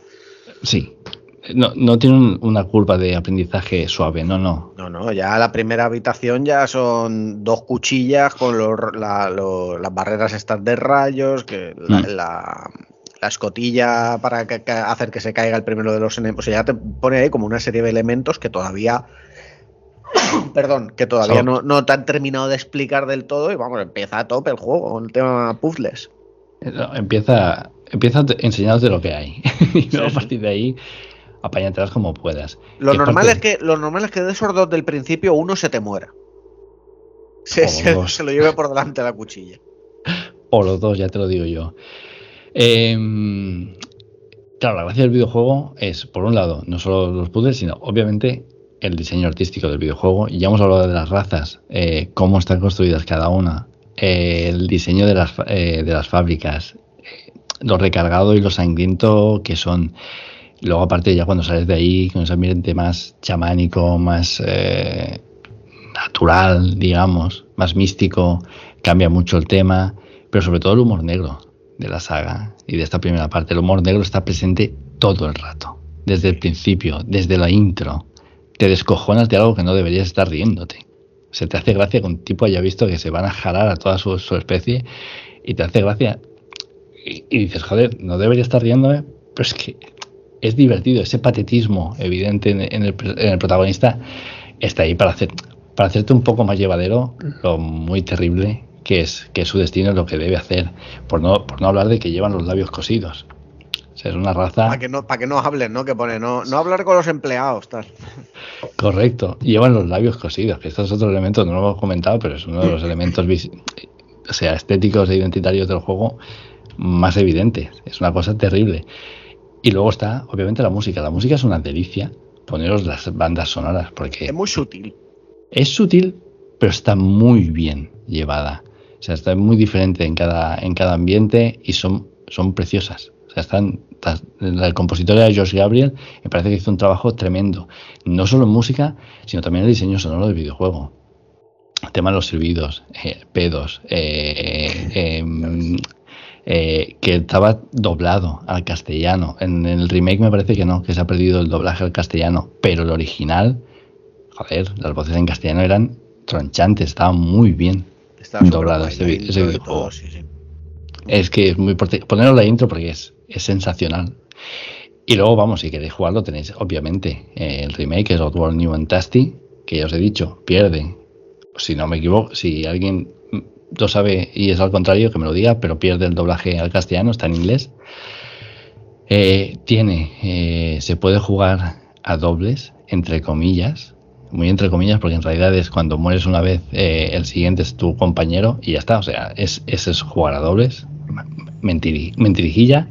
Pero bueno, que sepáis que tenéis esta opción de jugarlo con este remake, que es, yo creo que prácticamente es 1.1, más bonito, con mejores gráficos. con lo único malo de que se pierde el doblaje al castellano. Pero vamos, creo que es una primera, primera entrega redondísima. Un juegazo. ¿Eh, Daniel? Para ti, en, el top de la Play. Sí, porque además fue de, para mí fue de los iconos, ¿no? Fue, de los primeros que jugué, además, y enseguida, no sé, es que el juego, todo lo que ha dicho Alberto, pero es que se, le coges cariño muy rápido ahí. Mm. Y aparte lo que ha dicho el humor negro, que también es parte del encanto, ya, no solo el humor negro, sino que es tiene una parte muy wholesome, que ahora está muy de moda, ¿no? Lo wholesome, que es safe, y los mudocons, que no, que son muy. Oh, no, no, o tiene una parte muy bestia. De hecho, cuando mueren y todo, estallan en pedazos, incluso gore, ¿no? Y, y a mí me, me encantó. Aparte que, bueno, no es un plataformas eh, per se, pero mm, sí tiene plataformas, ¿no? O sea, en un sentido que no es un Mario, tiene los puzzles que, que habéis estado diciendo, pero a mí me fue una enganchada total el juego cuando lo, cuando lo pillé. Además, yo creo que también, como tú, yo lo vi en casa de un amigo, que fue el primero que se compró la Play. Porque yo, yo tuve como un, un, un lapso de tiempo entre que hasta que me compré la Play, que estuvo como un poco mm, no desenganchado en el sentido yonki, sino que no muy de lo que pasaba en los videojuegos. Entre que me, hasta que me pillé la Play hubo como, pues, no sé, 14, no, entre los 13 y los 15 años. Y al comprarme la Play fue como, wow, no Resident Evil, el, el Crash, y Ape fue uno de los que, a- a- incluso antes que Final Fantasy VII, ¿eh? Y Hostia. te diría, pues lo cogí con, uf, o sea, con muchas ganas y hasta que me lo pasé no, no acabé. Luego ya con el, luego hace unos años me lo pillé, que lo vi, desde- no sé si estaba en la, en Game Week o en algún evento y los puestos estos que siempre hay de retro. Y lo vi y me lo cogí en, en físico, pero solo de coleccionista, no para jugarlo. Para jugarlo ya lo puedo jugar en otro lado. Luego el remake, yo también dije, ah, hostia, es un remake, pero fíjate que el remake a mí, yo lo empecé a jugar y no me... eh, no digo ni que sea mal juego, porque en realidad es el mismo juego y todo la- el aspecto gráfico, pero no sé, me, me puse a jugar un, un- un rato y me... No me resultaba tan intuitivo ni tan... ni tan Mm. ni, ni tan ni- ni de, de pillarte tanto la jugabilidad, ¿no? Aunque sea la misma. Y no, le, no, no estoy jugándole. Sin embargo, el otro día con el Soulstorm sí que enseguida le cogí, hostias. Pero bueno, ahí soy aparte que es que todo esto, como, como empieza ya, y lo que habéis estado hablando, ¿no? Cómo, cómo te llega el mundo, ¿no? El, el, el Oddworld Sí, sí. eh, eh, el world building que, que hacen con, prácticamente con un personaje. O sea, porque de, de- de- de que te. A lo mejor un poco es que Abe es la representación de todos los Mudokons, pero al que conoces, que en, Abe- aparecen Abe, los, los Glucons, pero que prácticamente no hablan, son todos. O sea, dice, actúan igual, y luego el chamán, y bueno, están los parámetros y tal, pero que no se individualiza ninguno. El único que está un poco individualizado es, es Abe. Y apar- pero es, es flipante cómo consiguieron crear todo, que te llegara a ese mundo, ¿no? Y, el- el- y de tanto lo, lo que se hablaba, ¿no? La, la parte graciosa y, y muy simpática como, como lo oscuro que es, ¿no? Y sobre todo el momento, a mí no se me va a olvidar el momento de ir de cuando descubre que van a hacer eh, empanadillas, no me acuerdo que era, pasteles de, de- con carne de mudokon Sí. y, y se como ¿no? su despertar de conciencia porque iba a, ha sido un poco como el esclavo feliz hasta que hasta que hasta que descubre eso que es el principio del juego ¿no? a, a mí es que fue totalmente de hostias y eso que yo ni siquiera había empezado a trabajar yo tenía 15 años cuando cuando salió el juego pero pero te llega tan te, llega tanto que que a mí fue incluso eso me, me- me- fue un poco más un despertar político Ace Odyssey de la manera en que lo dice tan clara pero tan sutil a la vez que yo creo que ya había hecho algún, a lo mejor alguna lectura política pero fue, eso fue como mucho más consciente ¿no? de estás aquí ya directamente no es que te él es feliz incluso creo que sale en el él lo dice en la intro ¿no? que fue el empleado del año o del mes o, o algo así y, es- y está muy contento con todo Lo sí, sí. y hace horas extras y, y siempre saluda al jefe cuando, o bueno, al jefe, al, al dueño de la empresa cuando le ve y de repente, pues toda tu vida, toda tu existencia ha cambiado porque te van a empezar a comer, ¿no? Eh, Ya, ya no se conforman con reventarte y ni crujirte, sino que ya directamente te, te van a meter en la maquinaria para que te, te destroce, ¿no? Sí, de hecho, te van a meter en la maquinaria para hacerte comida para vendérsela a los Mudokon. O sea, Que comida hecha, de- comida hecha de Mudokon para Mudokon. La verdad que mola mucho. mola mucho como, como ha comentado Alberto, como has dicho tú, Daniel, el tema este de construir el mundo con, con, de forma tan detallada y luego por lo que has comentado tú, ¿no? Que tú solamente conoces a Eve, pero por asociación tú ya piensas que todas las razas de los Mudokon pues, son como Eve, ¿no? Y eh, es asombroso, como tú dices, que como, o como ha comentado Alberto, cómo van creando, conforme van avanzando en el juego, van aumentando ese lore, presentándote nuevas criaturas, nuevos paisajes, nuevos, nuevas zonas y ampliándote ese mundo que es sorprendente. Yo la verdad que no sabía que se habían, como ha dicho Jaime, que lo habían asociado, lo habían basado en lo que es la cultura nativoamericana, ¿no? en ese sentimiento de culpa que tienen siempre los americanos por las barbarias que han hecho en, con el tema de la colonización, ¿no? Pues ahora que lo, lo, ha comentado Jaime, pues verdad que sí te pone a pensarlo y sí es cierto que encuentran mucho paralelismo y mucho de ese sentimiento de culpa americano. Y, me mola mucho toda la representación que hacen del éxito, toda la imaginería, la imaginería que, pusieron en marcha para crear el título. Que, tío, yo me parece asombroso que esto surgiera para este título y no estuviera en la cabeza del Lanin este durante mucho tiempo funcionando para ir rumiándose. Porque esto ya te digo, con todos los detalles que hay, es como si esto estuviera en la cabeza de este tío desde, desde siempre. Mm. Sí, además, es que, es que es eso, ¿no? Estamos hablando, que no hay ni prácticamente ni, ni NPCs, porque el, el chamán en sí, es que solo aparecen en cinemáticas. los NPCs que aparecen son los otros mudo con, bueno, los paramitas y los scrap, en el sentido que interactúas con ellos, pero no, hay nadie que te diga, es lo que decíais antes, ¿no? Como está muy bien integrada en la, la experiencia de usuario todos los carteles, los, los, neones que salen, para que se te eh, centre en él. Si es que además, como lleva el nombre en el juego. Mm. La verdad es que eso, eh, y, lo que me flipa es que, que con, todo el, talento y toda la creatividad que tiene el anime y todo el equipo de Odul, que no hayan creado nada más. Que, a lo mejor es, parte del, encanto, ¿eh? no quiere decir.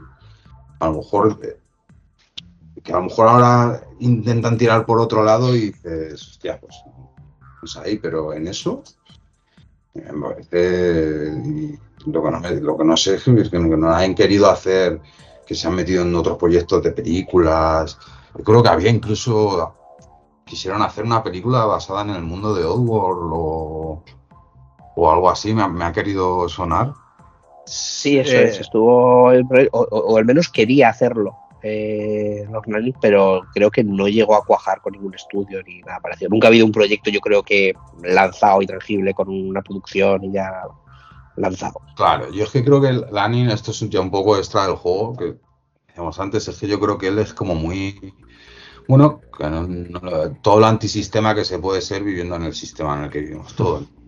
Eh, pero él, pues, está viendo que yo creo que ve que le va bien y dice, ¿para qué voy a hacer ¿no? De esto que no, que no es tan, no tienes a, lo mejor ese punto de avaricia o de ansia que tiene todo el mundo por hacer más y hacer más, ¿no?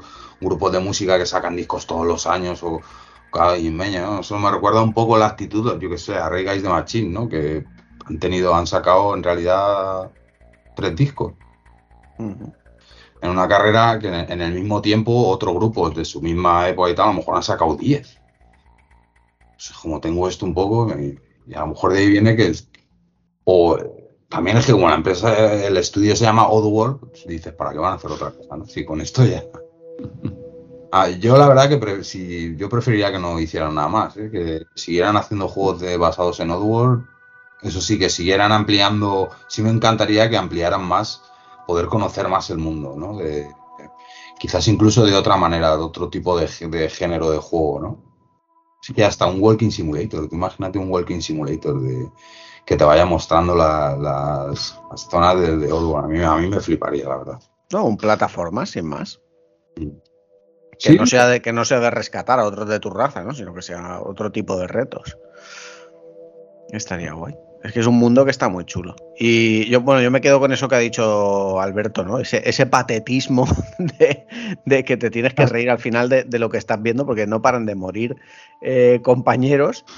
Y lejos de tener una reacción dramática, tienes incluso una actitud un, poco eh, un poco Steve Furkel, ¿no? De un poco de, he sido yo. ¿no?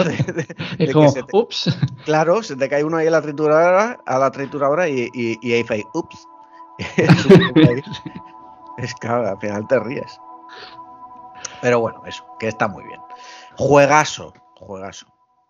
Juegazo que continuó en Exodus, ¿no, Oscar? Sí, bueno, como hemos comentado antes, pues eh, Odyssey pues, fue un pelotazo. Yo creo que ni siquiera ellos se esperaban que triunfara tanto. De hecho, como ha comentado antes Alberto, desde la propia GT había gente que, GT Interactiva, había gente que no confiaba en ellos. Pero claro, este título en total ha vendido 3 millones, este título, primer título, en total vendió 3 millones y medio de copias, se incluyen también las digitales, ¿no? En su momento no vendió 3 millones, parece que vendió cerca del millón y tal. Claro, eh, la distribuidora eh, no es tonta y dijo, oye, mira, eh, no voy a dejar la oportunidad de, oye, me he tropezado con una gallina de los huevos de oro, voy a hacer lo que se debe hacer, que es estrujar la gallina todo lo que se pueda. Entonces, pues habló con Lanin y le dijo al estudio, oye, mira, quiero otro juego, pero no te voy a dar de plazo dos años o un año o el tiempo, no sé, el tiempo estipulado que, tengan para hacer un triple A los estudios, que normalmente suelen ser dos, tres años. GT Interactivo dijo que no, que nada de eso, que había que aprovechar el tirón de, del personaje, que se había convertido, yo creo que automáticamente para, para eh, eh, se había convertido este título en un juego de culto, y había que aprovechar ese tirón, y le dio a, a Outward Inhabitant le dio pues, solamente un año, porque le dijo, oye, mira, para el año que viene, para Navidad, el título tiene que estar ya en la calle. Entonces, pues, si sacamos cuenta, ¿no? Pues el juego salió en septiembre, me parece, el Odyssey, ¿no? Salió en, me parece que fue en septiembre del 97. Cuéntale que los dos, tres meses primeros del lanzamiento, cuando se puso a vender, le encargaron el título y el nuevo Exodus salió en, el, en noviembre del 98, que al final no fue ni siquiera un año, se reducieron al final un tiempo de desarrollo solamente de, de nueve meses. O sea, ahora se quejan del crunch, pues antes imagínate, porque yo creo que en nueve meses, por mucho que tú reaprovecharas material gráfico, reaprovecharas motor y tal, en nueve meses hacer un juego que aunque fuera una, una continuación o fuera un, como ha dicho antes Sagus, un, un Alone Stein Game de esto, ¿de acuerdo? es muy poco tiempo. Antes era crunch, huesitos, toque y, claro, antes era de todo. antes era, o sea, es exagerado. Pero bueno, aún así, en nueve meses pues tuvieron que terminar el juego. Y bueno, pues para aligerar todo lo posible el trabajo, pues desde el estudio pues se tomó la decisión, yo creo que aceptada, ¿vale? Aunque fuera una decisión para, para eso, para aligerar de carga, yo creo que, fue una decisión acertada, que fuera de continuar usando el mismo motor gráfico que se usó en la primera parte. Eh, perdonad mi inglés, pero es el, me parece que aquí pone el título, es el Await Lifeform in Virtual Entertainment. Y que bueno, pues como hemos dicho, pues tan buenos resultados dio en... El Alive, lo, lo que he dicho yo antes, ¿no? Sí. Eh, tan buen resultado y tan buen rendimiento en el primer juego. Así que, bueno, además de usar este motor, pues claro, pues ya usabas también el mismo acabado artístico, la misma línea artística que evidentemente pues también gustó tanto. Pues como digo, usando este motor gráfico, usando los mismos assets, pues reciclando gran material de, que habían usado en el juego del año anterior, como los modelados, que eran los mismos, las texturas, las animaciones, en fin. Eh, pues usando todo esto, pues Lani pues, cumplió con su palabra y en nueve meses hizo algo que todo el mundo parecía algo que parecía imposible, ¿no? Que no, no, todo el mundo lo creía que fuera, pudiera llegar a hacerlo, que era entregar un juego que superaba con creces a la anterior, porque continuaba una historia, conseguía dar una historia interesante, y encima de todo lo sacó un juego bastante pulido. Y el propio Lanin dijo que el desarrollo fue algo brutal. O sea, como digo que eso, el crunch ahí sería terrible, porque nueve meses, por muchos assets que recuperes, tienes que hacer guion, tienes que hacer CGI, tienes que plantear los escenarios. Es un trabajo absolutamente, como dijo Lanin, brutal. Bueno, el juego sale en la fecha prevista y como digo, encima sin bug, así muy reseñable. Y vuelve a cosechar gran éxito entre los fans. yo creo que todos que jugó a Ave Odyssey le encantó Ave Exodus. Aunque es cierto que la crítica no le gustó tanto porque, bueno, ya sabéis tú vosotros que eh, la gente que le gusta de reseñar juegos, pues se pone así muy tiquismiquis y acusó al juego de que era más de lo mismo. Pero yo estoy en las mismas. Si la primera parte ha triunfado, ha vendido un huevo, muy tonto tienes que ser para hacer algo distinto. Pues puedes hacer lo mismo que ha gustado. Pero Oscar, continuista como God of War. Continuista como God of War. yo lo, de hecho, en Ragnarok lo dije. O sea, te podrá gustar más o te podrá gustar menos. Pero el juego tiene que ser continuista porque si algo ha triunfado, muy subnormal, tienes que ser para decir, ahora, pues como este juego ha vendido 3 millones de copias, pues ahora voy a hacer algo totalmente distinto. No, coño, te coges y haces lo mismo y que vas a triunfar igual. Digo, si no te puede ir mal, pues Resident Evil en realidad han, sido continuistas, pero cuando han intentado cambiar tal es cuando se han pegado el batacazo. En la hostia. bueno, Resident Evil 4 les salió bien, porque la verdad que Resident Evil 4 fue un juego, pero ya el 5, el 6. no. Todo lo que, que yo los he jugado, ¿eh? Yo el otro día la hablaba con Jaime, yo los Resident Evil los juego todos. Pero eh, sobre todo el 6, eh, era ya una cosa muy. O sea, el juego de un shooter directamente con, monstruos y ya está. Pero son, casos dignos de, estudio porque salieron dos chorizos a la sidra de, juegos, pero vendieron un huevo. Pero, el caso, Resident Evil. Sí, sí, pero el caso de Resident Evil es súper curioso porque plantean un. No sé, un shooter de acción en tercera persona, pero continúas con los con la jugabilidad clásica, los movimientos de tanque, de girar con lo cual cortaba la acción, o sea, es que una cosa, yo recuerdo el 5, que, que lo jugaba, me lo pasaba y tal, y lo estaba jugando y digo, macho, o sea, ¿cómo me pueden poner que tenga que salir corriendo porque vienen cuatro zombies y tenga que girarme como si fuera el de la Play 1, tío? y me sacaba de quicio, o sea, no podía disparar y andar a la vez, o sea, una jugabilidad totalmente clásica, pero en un ambiente real, en teoría no, moderno, ¿no?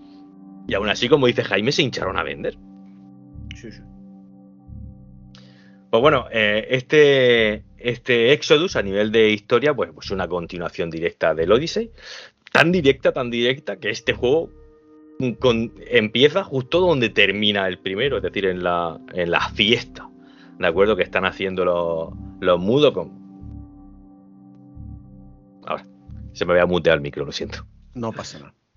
Eh, en la fiesta, ¿no? Donde, de, celebración de la huida de los Mudokon, pues Eve está en esta celebración, pues eh, se cae por un terraplén y pierde el conocimiento. Y mientras está inconsciente, pues recibe la, visita o tiene la visión, ¿no? De tres espíritus Mudokon que le avisan de que los Glucon, pues están saqueando los huesos de, de sus antepasados, los antepasados Mudokon, de Necrum, que es una especie como de eh, gran cementerio.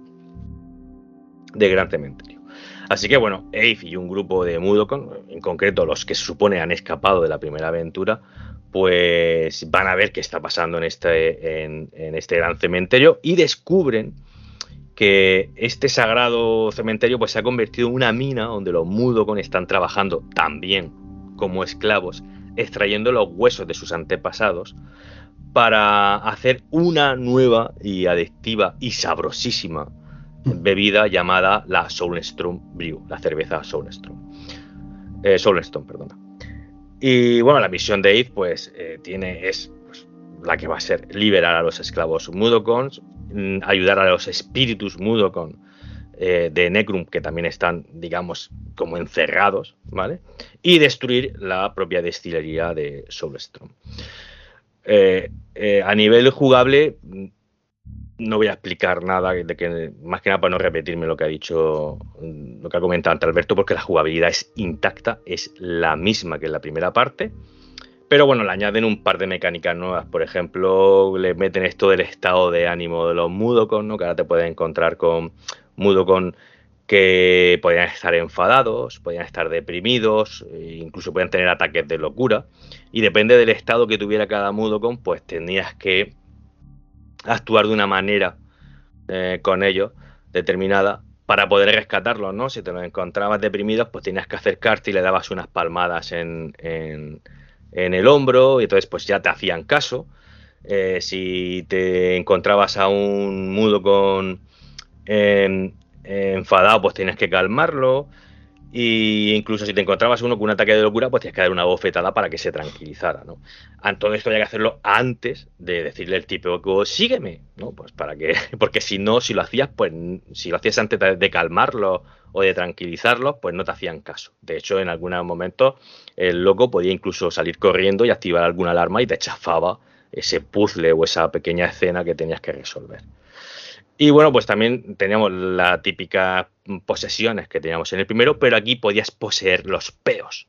Te tomabas este, esta, esta cerveza y te daba el poder de, poseer tu, propio, tu propia ventosidad pues para usarla pues, para resolver el, puzzle.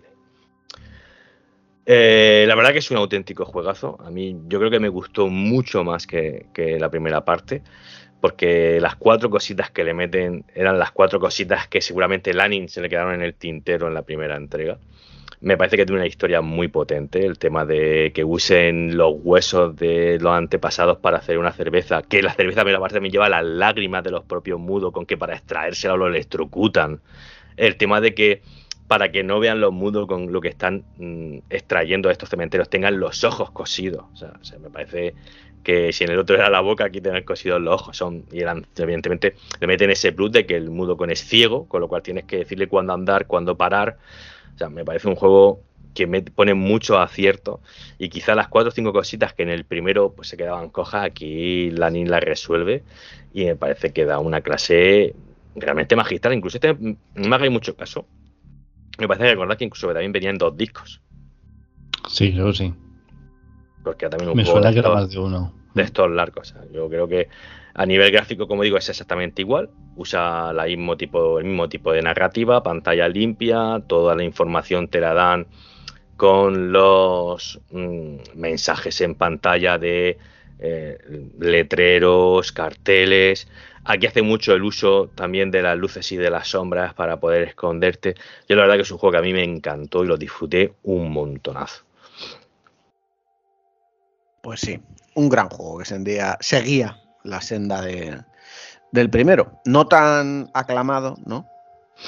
Mm, tengo que decir que a nivel de fans sí gustó muchísimo. Si el problema es que la, la prensa, al ser un desarrollo que fue tan corto, ¿vale? Pues hizo demasiada. fue muy hiriente con el tema del el continuismo. Pero vamos, es que es algo yo cuando se ponen así los críticos y ese tipo de gente a, criticar este tipo de cosas,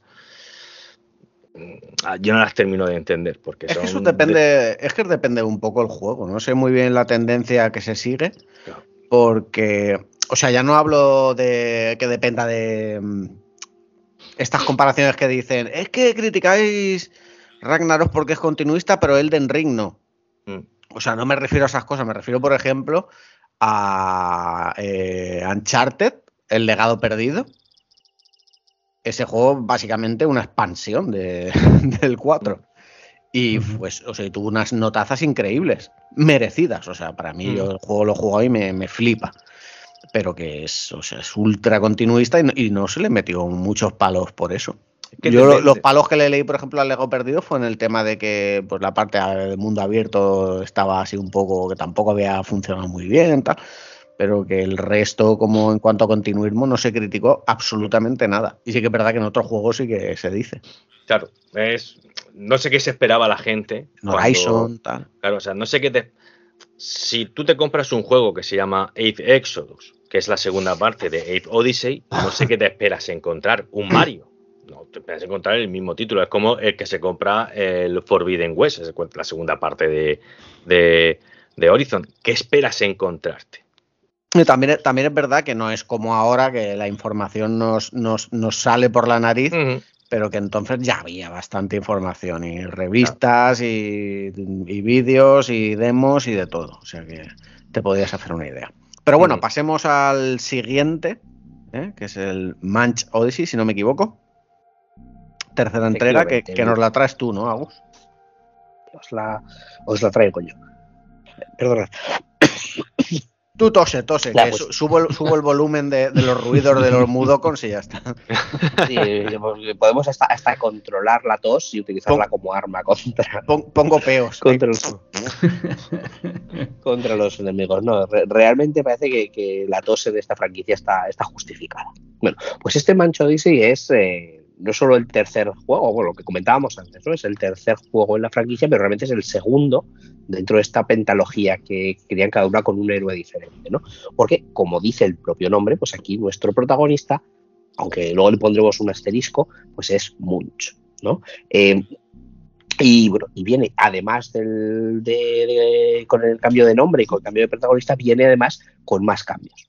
Eh, el primer cambio eh, tiene que ver con la plataforma donde se lanzó, porque bueno, eh, como, han comentado antes Alberto y Oscar, pues los dos primeros títulos fueron juegos que salieron para PlayStation y de hecho este Mancho Odyssey estaba preparado o empezó de hecho a desarrollarse para, ser lanzado en PlayStation 2, eh, siguiendo la estela de, los anteriores. Pero en algún momento del camino, eh, pues eh, como comentaba Jaime en la introducción, se partieron peras con GT Interactive y bueno, una cosa llevó a la otra, o no sé bien qué, pasó. La cuestión es que el juego acabó en Microsoft. Eh, parece ser, o al menos hay algún sitio que he estado leyendo un poquito que decían que si la Play 2 no daba lo suficiente para lo que el juego necesitaba y necesitaba una máquina más potente. Pues eso ya no lo sé eh, si, es, si es cierto o no, pero bueno, la cuestión es que acabó siendo un juego para, Xbox, para la Xbox original, y, eh, y ahí que salió. de hecho, Oscar, eh, salió el 11 de noviembre. No sé si te suena esa, de, 11 de perdón, 15 de noviembre de, 2001. No sé si te sonará esa, esa fecha. para ahí me dejas cao. No, son horas, no son para preguntar esos datos. No son horas para hacer un, examen de pistachismo. Pues es que el 15 de noviembre de, de 2001 eh, fue el día que se lanzó la primera Xbox. Es decir, fue juego de lanzamiento de la primera Xbox junto, claro, eh, y eso es otra cosa, salir el mismo día que Halo o que Project Gotham, pues, pues eh, situó en, un, en una posición potente. De hecho, y aquí pues esto es casi más chascarrillo que, otra, que otra cosa, claro, el juego potente de lanzamiento de la Xbox se supone que tenía que ser Halo. Eh, para juegos de conducción digo, para, digamos, pues al final todos los títulos de lanzamiento tratas de posicionar los diferentes nichos.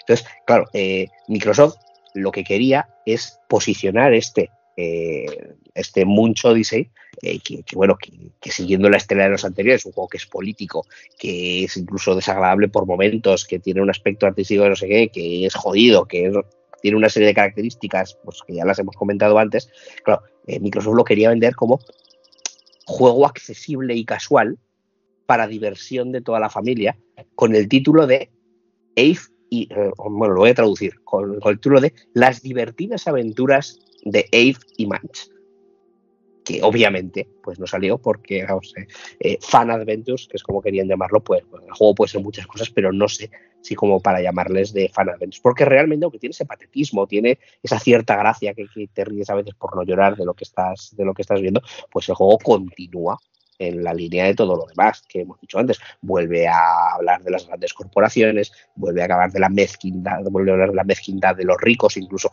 eh, una parte de, importante de la historia es ascender, hacer ascender a un, ayudar a ascender a un, a un glucón eh, eh, vago como el solo, que menuda pieza de personaje, pues convertirle en rico para meterlo en la aristocracia de los poderosos glucons y poder colarse en, en eventos importantes pero es un poco de lo que de lo que va la historia, ¿no? Con lo cual, pues eso, si ya tenía un componente político y social los primeros, aquí va todavía más, pero es que incluso llega hasta el punto de meter temas pues casi ecologismo, de ecologismo y de mm, salvar a una especie de, la extinción. Ahora entraré un poquito en, esto, ¿no? Pues bueno, primera, primer cambio importante, cambio de plataforma. Estamos en, Xbox. Segundo cambio importante, que es por lo que dicen que por eso no pudo salir en PlayStation 2, eh, porque es un juego que pasa de ser 2D a ser un juego completamente en 3D.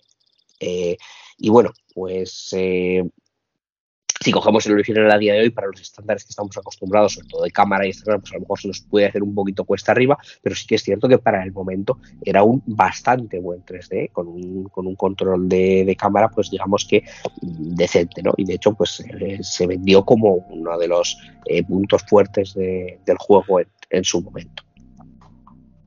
Y del tercer eh, cambio importante en cuanto al juego, más allá de que nos den el, la pista en el título, Munch Odyssey, es precisamente el cambio de personaje, pero el cambio de jugabilidad también con los personajes. Porque, pues bueno, eh, vale, si el protagonista aquí es Munch, eh, pero mm, Ace es mucho Ace y por supuesto Ace vuelve a salir en este juego.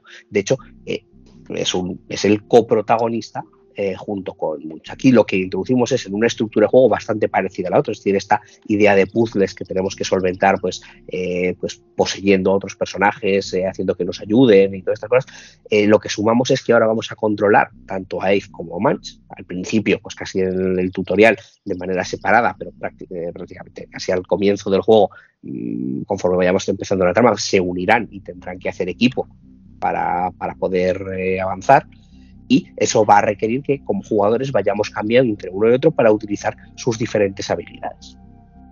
Eh, entonces, pues bueno, realmente, pues eh, aunque solo sea por estos ingredientes, pues ya podemos ver que, que, el juego, pues sí que al menos ambicioso era, eh, novedades introducía muchísimas, y así que pues podemos decir que nos alejamos de esa idea del continuismo como, como nos comentaba Oscar ¿no? Aquí ya sí que tenemos un juego de identidad eh, que con una propuesta jugable es luego bastante interesante, ¿no? Eh, eh, además de, lo que son los dos observadores esenciales, pues también se incluyen pues, otros elementos de lore, que esto sigue creciendo. Se introducen, por ejemplo, los bikers, que son los nuevos malos. No quiere decir que, no sigan los, los glucon, pero bueno, estos son una raza de diríamos, de científicos locos espaciales que no ponen límites a la ética en la investigación y son capaces de cualquier aberración. Pues bueno, pues estos van a ser un poco los, enemigos que vamos, a, que vamos a encontrar. Luego, por supuesto, están los Gavits.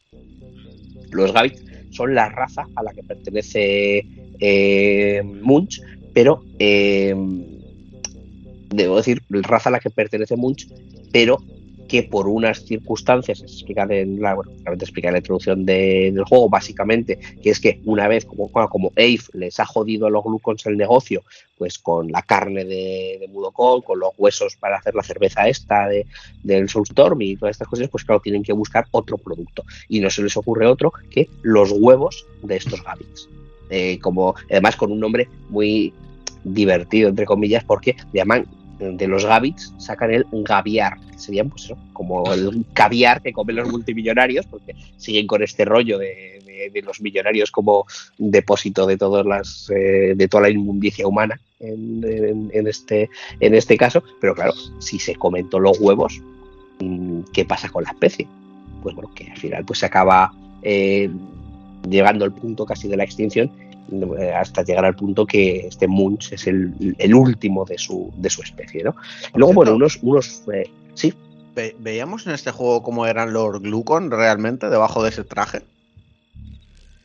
Eh, pues yo no lo he terminado, porque como decía al principio, pues no había jugado ningún título de la saga y para preparar este programa está jugando, entonces debo decir que no me lo he terminado y que hasta donde yo he jugado sí que he podido avanzar bastante. Eh, no, me debe quedar avanzado, no, no hemos avanzado en, esa, en esa línea. Es que realmente no me acuerdo si se llega a ver en algún juego, pero era como que. Me parece que sí, Jaime. He visto alguna imagen. Debajo de ese traje es como mm. que, que, no tienen brazos, que sí que tienen, pero son muy pequeñitos. Y, lo que, lo que, digamos, lo que ocupa todo el brazo son las piernas, todo el traje son las piernas. Pues, pues, pues puede ser, puede, puede, puede ser. Eh, en cualquier caso, sí que pues Glucon siguen, siguen aquí, ¿no? Y de hecho, pues bueno, la trama principal perdón, se en el, mundo. Perdón, que lo he dicho al revés, que tienen las piernas súper pequeñas. ¿No? ¿Era eso? No me acuerdo, pero era, tenían como una forma súper rara debajo del traje. Estoy buscando a ver si encuentro la imagen, porque la he visto hace un segundo. Son bracitos pequeños. No, o sea, son brazos como muy larguitos y el cuerpo es súper delgadito. O sea, es una cosa muy ñicris. Quiero decir, una cosa esperpéntica. Para Eran como, cabezones. Hmm, básicamente. Sí, bueno, lo estoy, que estoy también buscando en Google Imágenes y sí que se muestra, sí que se muestra algo así. Proceda, proceda. Curioso. Bueno, en cualquier caso, pues, pues eso, pues la, historia básicamente arranca en paralelo. eh, por un lado, el gran espíritu le dice a Eve que tiene que ir a rescatar a Munch, y por otro lado, Munch trata de escapar como pueda de los laboratorios en los que, en los que, está, en los que está encerrado. Y justamente coinciden en el momento que eh, Munch eh, acababa de escapar. Entonces, bueno, parece que se ha acabado el juego cuando llevas media hora de juego hecho, pero claro, lógicamente la cosa no podía acabar ahí. No podía acabar ahí porque entonces una nueva visión de, del espíritu, eh, pues lo que lleva es a los dos personajes a volver a infiltrarse en, territorio enemigo eh, con un objetivo que podría ser común. Por un lado, Munch quiere recuperar la última lata de gaviar, los últimos huevos que existen de su especie para, para tratar de, de, evitar la... De no extinguirse.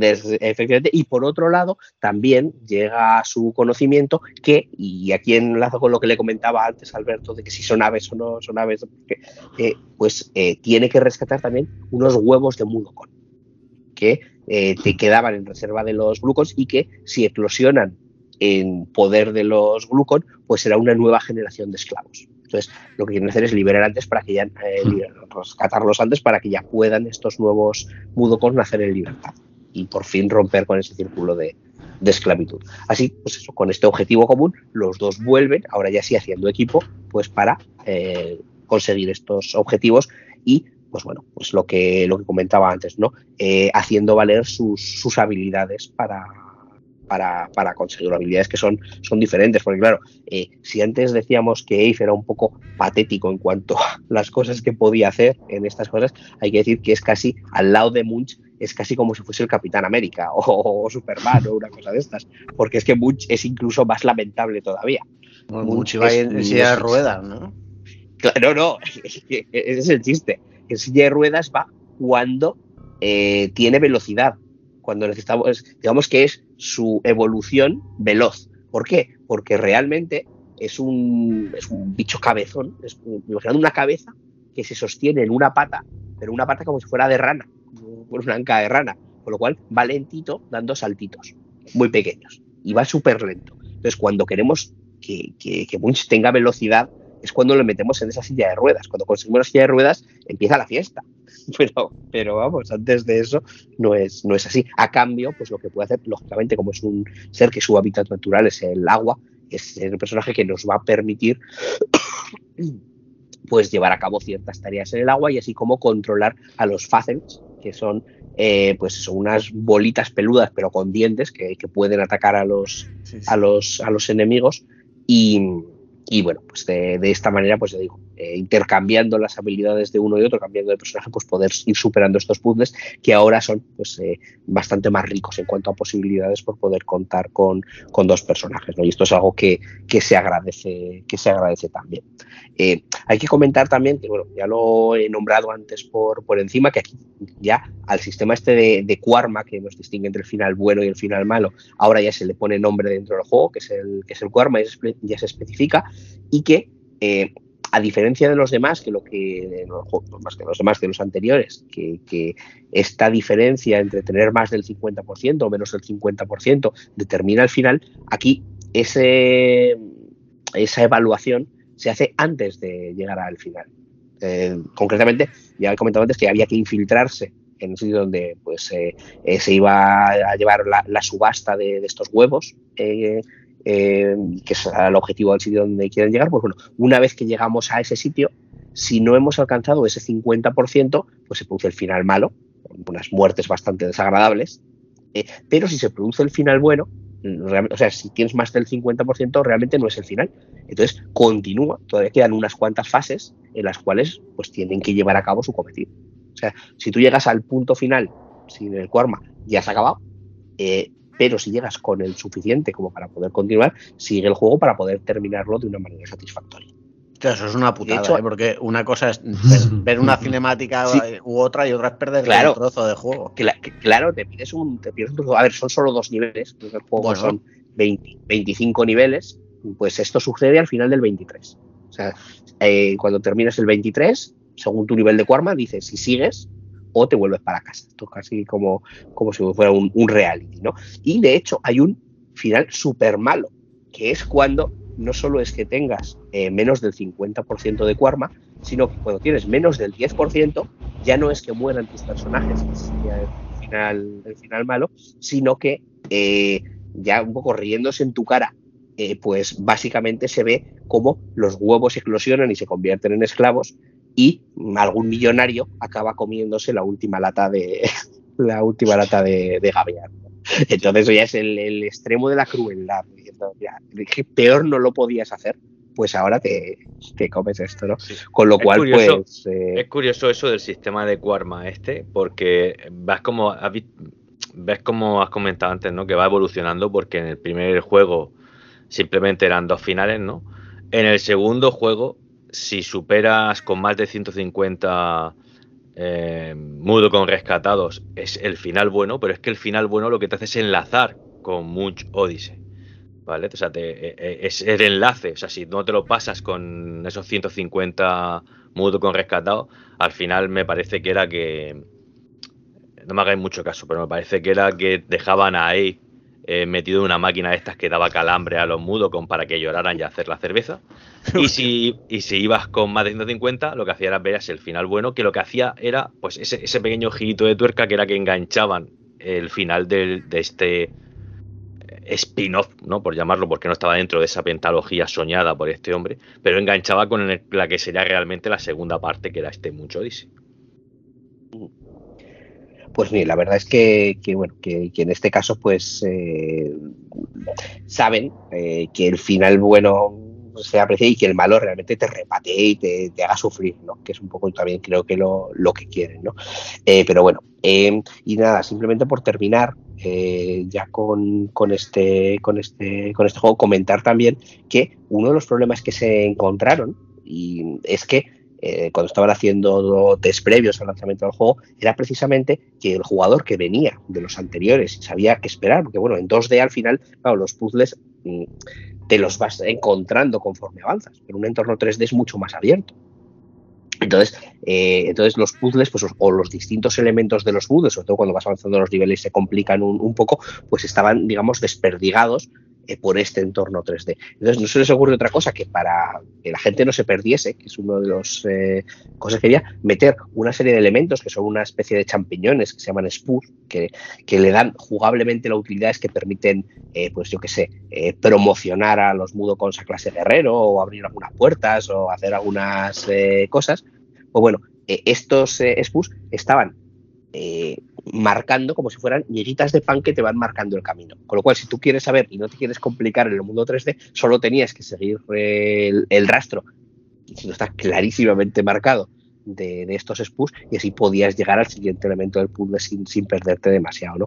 En este caso, a lo mejor es por esa idea que tenía Microsoft de que esto fuese un juego casual y amable, eh, que sí que es verdad que el juego es mucho más permisivo que los anteriores. Antes hablabais eh, pues, eh, de los checkpoints que tenías que repetir tramos muy largos y estas cosas. Aquí no. Aquí, si te matan, vuelves en el sitio exacto sin ninguna penalización, sigues manteniendo absolutamente todo. Puedes guardar cuando quieras, incluso hay un botón de guardado rápido y cargado rápido. bueno, eh, puedes, eh, incluso si pierdes algún, incluso si pierdes algún mudo con, eh, en términos de Quarma te puede afectar, hay, puntos en los que los puedes resucitar, o sea que vamos aquí, digamos que te lo ponen un, poquito más, más fácil, ¿no? Y, y, nada más, lo que salió originalmente en Xbox, que después a lo largo de los años pues ha habido versiones mm, para todo lo demás, eh, pues, eh, un poco, poco después salió ya en, PS3, en 2016 relativamente poco salió una versión HD para PC y móviles, eh, que, de hecho comentaba también que yo tengo la, de, la de Android y se juega bastante bien. Han, conseguido hacer una interfaz móvil táctil bastante bueno para, jugar y la última versión pues de hace un par de años Switch. ¿no? Lo que ocurre que con, que con estas versiones mm, pasa algo, ha pasado algo que me llama mucho la, atención y es que conforme más revisiones iban sacando y más HDs y más cosas le metían, que se supone que es con ventajas para el jugador, haciendo el juego, entre comillas, mejor, peores eran las notas que iba sacando. Porque cuando se estrenó originalmente para Xbox, pues la acogida crítica fue bastante buena, en torno pues, eh, a un 80 de media más o menos, y las sucesivas versiones han ido bajando de nota hasta en Switch, que creo que fue de un 50 o algo así, con lo cual, pues bueno, no sé exactamente si fueron demasiado generosos al principio o demasiado duros ahora, pero, pero es un juego de estos que eh, conforme ha pasado el tiempo, parece que la acogida está siendo cada vez peor. Cosas curiosas. Este, la, la editora esta fue directamente Microsoft, ¿no? Sí, sí, e-, editó Microsoft, efectivamente. Mm. Esto ya era, ya era exclusive, al menos durante unos años. Sí. Mm. Y hasta, hasta PS3, que salió en PS3, que ya tuvieron que pasar unos cuantos años, eh, fue exclusivo de Xbox. Sí, pero es curioso porque yo en esto, a ver, aquí sí porque la distribuidora era Microsoft y lo hizo para su consola igual, pero por ejemplo en el caso del siguiente título, del Stranger Wars, la distribuidora pasó a ser EA, eh, e ¿vale? Y, fue exclusivo de Microsoft porque EA, o según yo he leído por ahí, que igual estoy equivocado, ¿no? EA mm, se negó a financiar el port a PS2. ¿De acuerdo? Entonces, era un exclusivo. De hecho, Lanin se quejó en su momento de, eso, de que, el juego eh, había sido un fracaso, porque solamente había sido una consola como la de Xbox, que había sido la tercera en discordia, con muy pocas ventas la primera consola, que el juego tuvo, muy buenas críticas, pero vendió muy poquito, porque nada más que ser una consola pues más minoritaria. Y, por eso lo preguntaba si era de Microsoft o, Sí, eh, o sea, sí, eh, fue, fue Microsoft el, publisher y lo de EA es cierto. Lo que ocurre es que parece ser que, ese acuerdo, cuando firmaron con, con, EA, ese acuerdo del port sí que lo habían alcanzado. Y entonces realmente lo que falló, o, al menos lo que dice eh, Lanning que, pasó, y supongo que lo diría con, que lo diría con, datos, es que el juego tuvo unas críticas brutales en su, en su momento, el propio Lanina Brava, o al menos de cara a la galería, decía, no puede ser que un juego de 98 eh, haya fracasado. No sé si ese 98 se lo inventaría, lo maquilló o es real, no lo he jugado, no sé, no sé decir. Eh, pero bueno, no, puede ser que un juego de 96, perdón, que estoy releyendo ahora la, cita, que un juego de 96 eh, haya fallado. Entonces, lo que Lanin lo achacaba es a que EA eh, solo promocionaba sus juegos que saliesen en todas las plataformas. Entonces, eh, básicamente lo que vino a decir es que como el juego no salió en, PlayStation, eh, no salió en PlayStation 2, EA no promocionó el juego en ninguna de las otras plataformas. Y como no promocionó el juego, pues mm, no se vende una mierda. Y eso, pues, a, posteriori acabó llevando, como decía Jaime en la introducción, a, a Oddworld y Habitantes a la ruina. Claro, es que tener en cuenta Sí, sí, básicamente lo que dijo el Lord es que EA eh, se los cargó. Y son sus palabras, un, eh, un odio a EA que, le, que, en cierta manera eh, da el círculo sobre su discurso de las corporaciones, como llega una gran corporación, en este caso, y directamente pues te jode vivo. Sí, era un, de hecho este Strange Guard es un título muy, muy, muy puntero y un título en el que se invirtió mucho dinero. De hecho, yo leí por ahí, no recuerdo en qué entrevista, seguramente será la misma que la que tú has comentado, que este título vendió 600.000 copias, pero para ser rentable tenía que haber vendido un millón y medio. Claro, es que se quedó por, por debajo de, la mitad. E, eso es, estoy, estoy leyendo un poco más en detalle sobre lo del port a PlayStation 2 y aparentemente eh, EA sí que hizo el port, sí que, sí que llegó a trabajar en el port, pero no conseguían que funcionase. O sea, lo, que, lo que dice aquí textualmente es no consiguieron que el, que el port funcionase. Y entonces, pues no lo lanzaron, claro, al mercado. Y por eso no lo promocionaron y eh, efecto, efecto avalancha. Por cierto, hablando de, ports, eh, no sé si sabéis, imagino que sí, que salieron para Game Boy los Oddworld Adventures. Sí, el segundo para Game Boy Color, que eran juegos que, a ver, que, salgan en una Game Boy, pues es la verdad bastante sorprendente.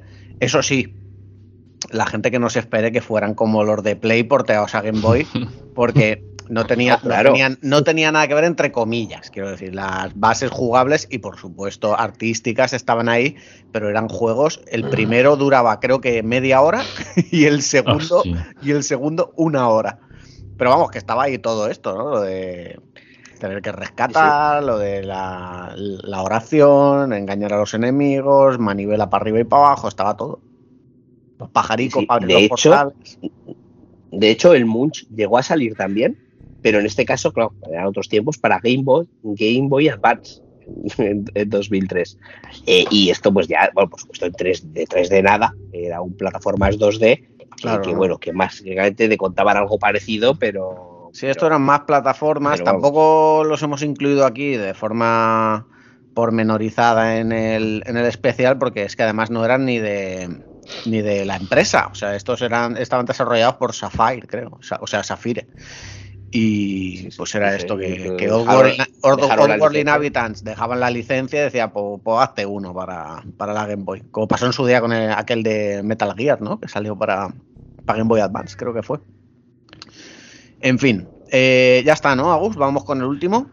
Sí, sí, sí. Sí, os puedo dar más tonterías y eso, pero vamos. Muy bien, pues nada, Oscar, dale al último, deprisa, bueno, deprisa corriendo no, vamos, dale lo que quieras y lo que nos comentes y ya vamos con los comentarios. ya sabéis que yo voy siempre rapidito y al pie.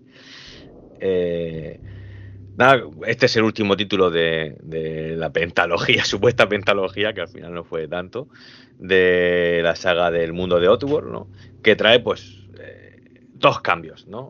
el primero de todo es que que, dejaba a un lado a Ave. Si en el otro Ave compartía protagonismo con Manch, aquí directamente se quitan el personaje de en medio.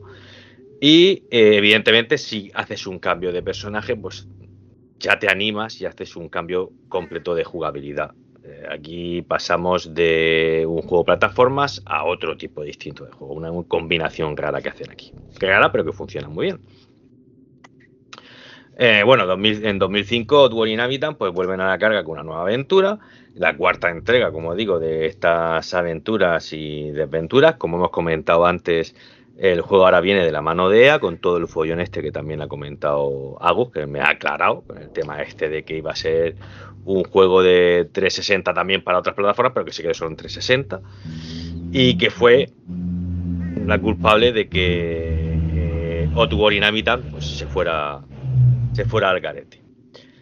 Pues bueno, eh, como ya he comentado, pues Abe se queda a un lado para dar paso a Strange, ¿no? Al, forastero, ¿no? un cazarrecompensas que bueno, va a pagar por esta nueva versión del mundo creado por Lani y que ahora pues nos transporta a un lejano oeste, expandiendo y enriqueciendo pues muchísimo el lore de, de, de Oddworld. Que a mí mm, este juego me crea la gran duda de que no sé dónde situarlo porque lo he estado buscando y no, no he encontrado la información de cuándo va, si va antes o después de los otros, porque tecnológicamente, si nos fijamos en la tecnología del juego que aparece en el juego, eh, es un mundo más atrasado. ¿De acuerdo? Estamos en un oeste, pero en un lejano oeste tipo las películas de leones. ¿De acuerdo? Gente con ponchos, sitios muy sucios.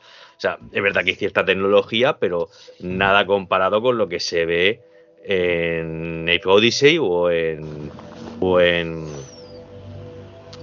o en Exodus, ¿vale? No hay esas fábricas enormes con esa tecnología. Entonces me, queda ahí el S del marco temporal en el que se en el que se ubica. Pero bueno, es una forma, pues, de, como digo, de ampliar el lore del mundo de, de Outworld. Eh, otro de los grandes cambios, como he dicho antes, es el género, ¿no? Pasamos de un plataformas puzzle, ¿no? De los otros, de las dos primeras entregas, a un plataformas en tercera persona barra shooter. ¿Vale? Eh, vas pasando de, un género o de una jugabilidad a, otra, ¿no? Y es algo que le sienta muy bien a la saga. Tengo que reconocer que incluso a día de hoy lo he jugado en la Vita y a día de hoy sigue siendo algo bastante interesante de jugar. No ha envejecido excesivamente mal, ¿no? Me explico en la mezcla esta de género, ¿no? Cuando tú vas explorando las pantallas, no sé si alguno habéis jugado, no, ¿no? Pues bueno, cuando vas, explorando el mundo o los distintos niveles, pues lo haces en un, juego de aventura de en tercera persona, ¿vale? En un mundo semiabierto, ¿vale? De, o un pequeño mundo abierto. Y lo exploras en, en tercera persona. Pero cuando apuntas con las armas, cambia radicalmente a un, directamente a un shooter. Es decir, cuando tú saltas, andas, corres e incluso haces acciones de sigilo o ataques cuerpo a cuerpo, lo haces siempre en tercera persona, pero cuando desenfundas tu arma, que es una ballesta, pues ahí pasa directamente o el gameplay cambia directamente a un shooter. Eh, una de las curiosidades de, este shooter es el arma que llevas, que es una ballesta que puedes cargarla con munición. Y lo curioso de la munición que cargas es que no son balas, sino que se trata de los bichos que vas encontrando por, el escenario. O sea, tú la munición son pues unos, unos bichos que son eléctricos, otros que son explosivos, que las recoges del suelo y son las armas, perdón, las balas que vas cargando en esta ballesta y que vas usando pues para, para matar a los distintos enemigos que te encuentras.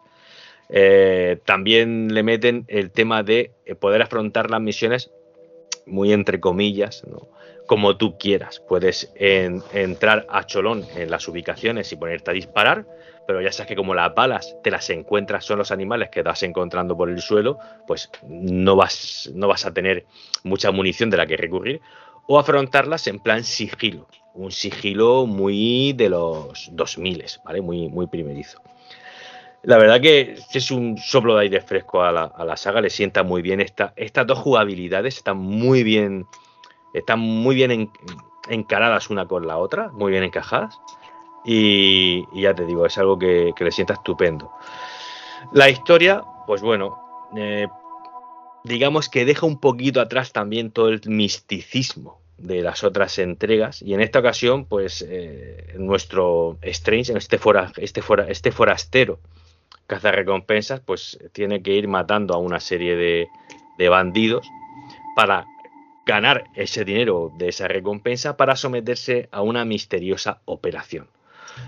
Evidentemente, en el argumento, como en el resto de títulos, pues este es el comienzo de, del juego la cosa, pues bueno, se va complicando y entra en juego, pues, espíritus del bosque, antiguas tribus, eh, mm, eh, presas eh, y planes de forajidos, pues, que son muy malos, muy malos, muy malos, ¿vale? La cosa se va complicando y van entrando otra serie de líneas argumentales. Un juego muy divertido, mucha acción y encima a nivel gráfico era de lo mejor que se podía encontrar por, por la época y que bueno, se la pegó en venta, pues por lo que hemos comentado, salió para una consola que era minoritaria, ¿de acuerdo? Y, era un título que solamente vendió 600.000 copias y que para amortizarse tenía que haber vendido un millón y medio. Y era un juego, como dice Lanin, quizás no del 98, pero un juego de 90, ¿de acuerdo? Un juego de 9 tranquilamente, muy, muy chulo, muy, muy refrescante, que se alejaba totalmente de lo que habíamos visto antes en, en la saga. Y que con el cambio de personaje pues se atrevió a meterse en este especie de shooter que le siento digo de maravilla. Eh, está muteado no, se te oye Jaime Perdón, que me he muteado para cortar un trozo de jamón. que, esa pata, esa pata que me regalaron hay que ir acabándola, que ya, ya los trozos pican en la boca. que digo que siempre he querido jugar eh, lo que pasa que por lo típico que lo vas dejando y al final se hace tan viejo que, ni, te apetece. Pero ahora que está en, Switch, en la colección esta y tal, no sé. ¿En Xbox está? ¿Con la retro? No, ¿no? No está. Pues no te sabría decir. posiblemente sí, ¿eh? Igual se puede comprar en la tienda. Es que hay juegos que no. Por, mm. ejemplo, el Space Marine eh, de Warhammer, hasta que no. Están todos. Hasta que no me hice con la deck, no pude jugarlo porque la Play 3 la tengo ahí cogiendo polvo y, en la tienda de Xbox no se podía comprar. No sé si por temas de licencia de, de Sega o Relic o no sé qué. Hostia, pues yo ese, fíjate que yo ese lo, tengo en Play 3, tío. El Play Marine de Warhammer. Claro, yo lo tengo, lo que pasa es que tengo por ahí la Play guardada en plan eh, sin cables, sin nada, y que no me apetecía cortarla. A mí me, ha sido gracia porque yo no soy muy de Warhammer y no sé por qué ese me lo compré. Yo creo que fue de estos días que fui a Game y me puse a mirar. Ese está guapo. Y lo, sí, sí, a mí me gustó. Pero ya te digo que es, el único de Warhammer que jugaba. ¿eh? Es un Gears War versión Warhammer. sí. sí. Jaime, te confirmo que, que sí, ¿eh? Sí, lo puedes comprar. Mm. Eh, eh, sí, sí, se puede jugar en series sin, ningún problema. Bueno, ah, ya, está en Switch y estará en PC también. A, 20 pavos lo tienes en la tienda de. Sí, yo, yo, yo, lo tengo en PC. De hecho, eso. Eh, esta mañana he mirado a ver qué tal iba en la, en la deck. Que con los controles por defecto va como el culo. Si me pongo a poner el esquema de controles que, que funcione. Y eso, en PC se puede jugar sin, sin problema, pero eso, en Xbox lo tienes, eh, compatibilidad total. Muy bien, bueno saberlo. Bueno, pues nada, hasta aquí la saga. La saga clásica, porque luego ya hemos dicho que salió el New Fantastic, que es, bueno, básicamente es un remake 1-1 de, de Aves Odyssey, pero con eh, nuevos gráficos. Y luego el Soulstorm, que es la nueva versión del Exodus, que introduce algunos cambios. No sé si estuviste tú leyendo sobre los cambios, eh, Agus. Algo interesante de. Desmuteate primero. Eh, si introdujeron algo ahí a comentar. Perdón, eh, a ver, eh, no he visto los, o sea, no he visto un listado de, cambios eh, como tal, en plan listado, pero sí que en general los comentarios que, que, había era de que no era tanto pues un remake, una actualización, sino era una reimaginación. Entonces había eh, cambios mecánicos, cambios en la historia, cambios en los planteamientos y de hecho, pues, de hecho había división incluso de opiniones entre la gente. No supongo que los más fieles del clásico, este no es mi juego, y los eh, pues a lo mejor eh, más eh, que no habían jugado al original o algo así, pues con respuestas que no eran de para nada malas. Aquí a lo mejor que nos diga más, más Dani, que ha comentado que lo ha jugado un, un poquito. yo, yo igual, yo que yo vi que estaba en el Plus Extra y me lo he instalado, pero es que no me ha dado tiempo de, de arrancarlo. Entonces no, no, puedo decirte con, con detalle los, los cambios, pero vamos, sí que debería de bastantes. Yo lo que jugué me pareció eh, como súper super ágil el juego. ¿eh? Empieza muy...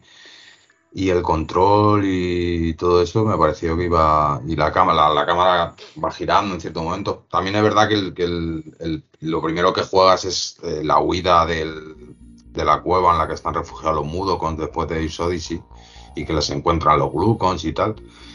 Pero me, a mí me, me pareció muy, muy bueno muy guay, ¿eh? De y va, va rapidillo, ahí. ¿no? De, de, FPS y tal. Sí, sí, sí, no. Y, o sea, después cuando he visto que está hecho con Unity, que no es que Unity sea un motor que mucha gente eh, piensa que Unity, por verdad que Unity empezó más con 2D, ¿no? Enfocado al 2D y ahora ha metido sí. 3D, pero, pero se pueden hacer eh, cosas súper, o sea, en 3D igual que, o sea, no, a lo mejor no igual que con un Real, porque no es el mismo aspecto gráfico, pero que hay muchos juegos hechos con Unity y me ha sorprendido porque tiene, o sea, el aspecto audiovisual es apabullante, ¿eh? Del, siendo un, un, Apes, que no deja de serlo, en, en, el sentido de que pues es muy lineal y todo eso, eh, me pareció muy, muy guay, vamos, de hecho lo tengo ahí, que es eh, lo próximo que quiero jugar, pero como todos tenemos tantas cosas pendientes y encima ahora te, yo me ahora que me he puesto a jugar a Silent Hill 2 que me ha dado el arrebato y he dicho venga ahora me lo juego en, en, dos días me estoy jugando pero lo tengo ahí como el siguiente para para darle. El backlog va creciendo. Joder yo lo, creciendo. me alucina me alucina uh, un, un, off topic vale va a, a, cogiendo lo que ha comentado Daniel lo del Unity es algo que me alucina porque es un motor que lo mismo te hace un Narita Boy, que es un juego pixel 2D, que te hace el, el nuevo Ave, mm. o te hace el, el Death Door, que, el, que sí. es, también es de Unity. Sí, sí, me, me parece alucinante la versatilidad que tiene ese motor, o sea, es una cosa cojonante. Por eso está triunfando tanto Unity. Yo, yo ahora que yo lo, he hecho los cursos de Unity y eso y los bueno, un conocimiento medio, pero flipante, porque es flipante además que cada vez yo ahora estoy aprendiendo, ya puedo hacer alguna cosilla, de hecho la he hecho, pero vas a medida que así dices, ah, vale, hostia, si puedes hacer esto y, y, si toco aquí y tal. Y ya solo de, de, verlo tú, te puedes imaginar lo que alguien que controle, hostia, claro, y te metes, porque luego en Real también se hacen cosas más, no todo en plan shooters en primera persona o juegos en primera persona, que es lo que casi todo el mundo hace con, con Real. Pues hay otras cosillas, pero lo que decía Oscar es verdad, Unity tiene una versatilidad cojonante. Yo, yo, de hecho, te lo digo, cuando he visto que el Soul Store se había hecho con Unity, me, no le voy a decir, uh, me, me ha llevado la mano a la cabeza, pero sí he dicho, hostia. Pero claro, también es verdad que esta gente, Laurel Lanning, Lanning y su equipo, que, que el primero hicieron ellos el motor gráfico, eh, porque creo, porque en esa época todavía sí, sí. la gente no, es que no sé ni si estaba comercializado real, yo creo que no. Y ahora, pues claro, cogen Unity, ellos que controlan un huevo y medio, y o sea, una persona que controle muchísimo de programación y de eso, con Unity te puede hacer unas cosas mar- maravillosas. Que con Unreal igual, ¿eh? y con otros motores gráficos, pero Unity y Unreal son los que más... Es gratuito, ¿no? Unity. Unity es gratuito hasta que incluso eh, puedes ganar dinero sin tener que pagarles. Creo que hasta que no sacas 100 mil dólares de beneficio no les tienes que pagar. Uy. Que ya es dinero, ¿eh? Sí, supongo, Sí, sí, supongo que, que ya, sale re- ya sale rentable el juego. Joder, supongo yo que digo. pagará, a lo mejor eh, es gratuito, pero a lo mejor pagas por asset o por todo ese tipo de cosas. No, o sea, es gratuito el motor. Tú el motor te lo puedes bajar y tal. Luego, claro, luego los, lo- a- Unity tiene su tienda de assets en los que puedes coger, pero, pero luego assets hay gratis por, por un montón de, por muchas páginas y tal. Y aparte que, bueno, si tú tienes un equipo de, tienes un agente de arte que te hacen ellos los assets, luego lo vas haciendo tú, pero es gratis. Lo- lo- esto también es un poco off topic, pero se lo, se lo vi a Yami Ismail, el, el diseñador este que hizo. eh, joder, no me acuerdo cómo se llama, tío. Un juego que de, de aviones muy así en 2D, muy retro. Es un diseñador muy. mucho nombre. Pues sa- salió que Unity había firmado un acuerdo con el gobierno de Estados Unidos, o no, con el ejército de Estados Unidos, para hacer. eh, bueno, pues para, no sé, para dejarles para que hicieran simulaciones o algo así. Era un poco como lo, lo que le pasó a Atari, ¿no? Cuando con el, el- el juego este de tanques. Ah, sí. La anécdota que, que les pidieron y todos los de Atari eran que ya cuando estaban Warner, ¿no? Que, que yo no quiero hacer trabajar con el ejército, que yo esto es para jugar, que yo odio la guerra, que eran todos hippies y tal. Pues con Unity no sé si. Pero bueno, era eso un poco que salió, pero sí que es la verdad es que el motor.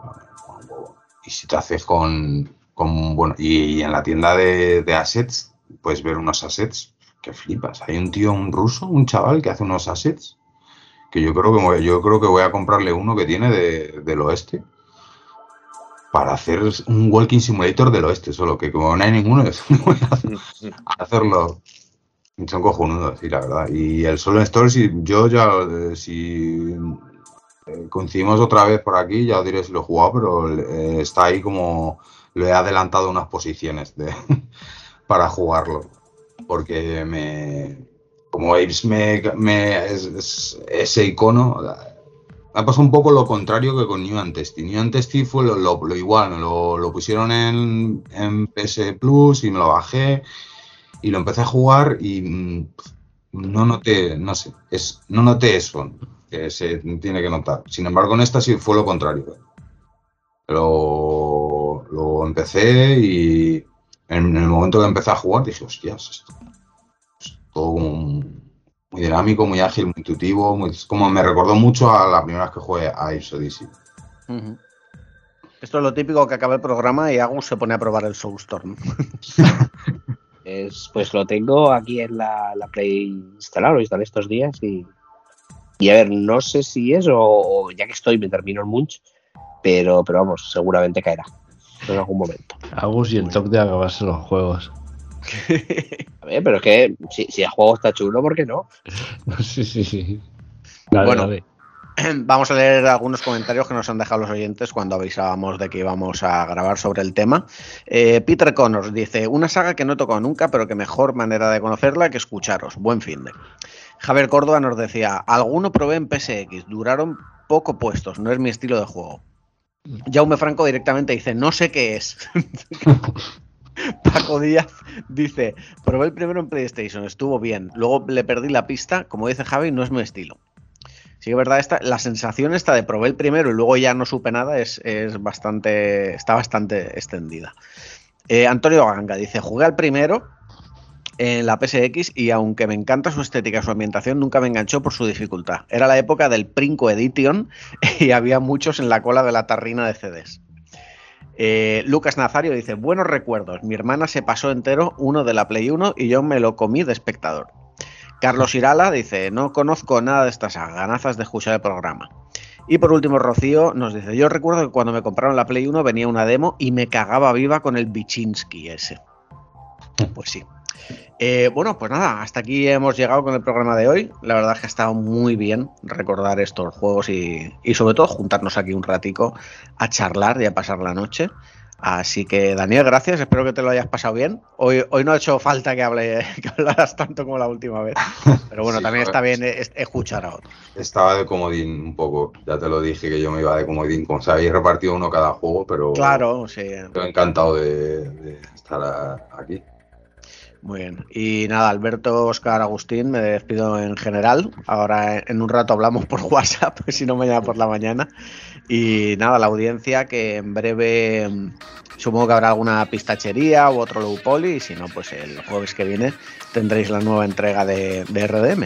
Así que nos vemos en unos días. Un abrazo.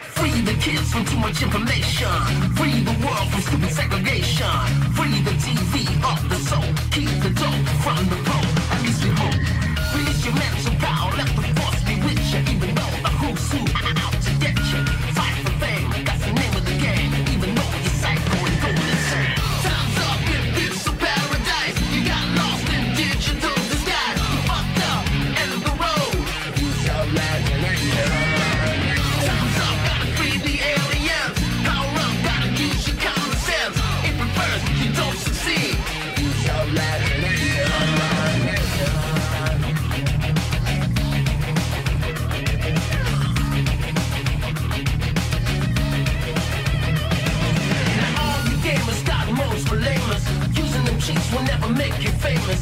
Go for the bonus if you got the cojones. Gotta get more health if you wanna own. In case you didn't know, Atari is history. And so are Mario and his Waluigi. To the next stage, 10 seconds flat. But in the case of Munch,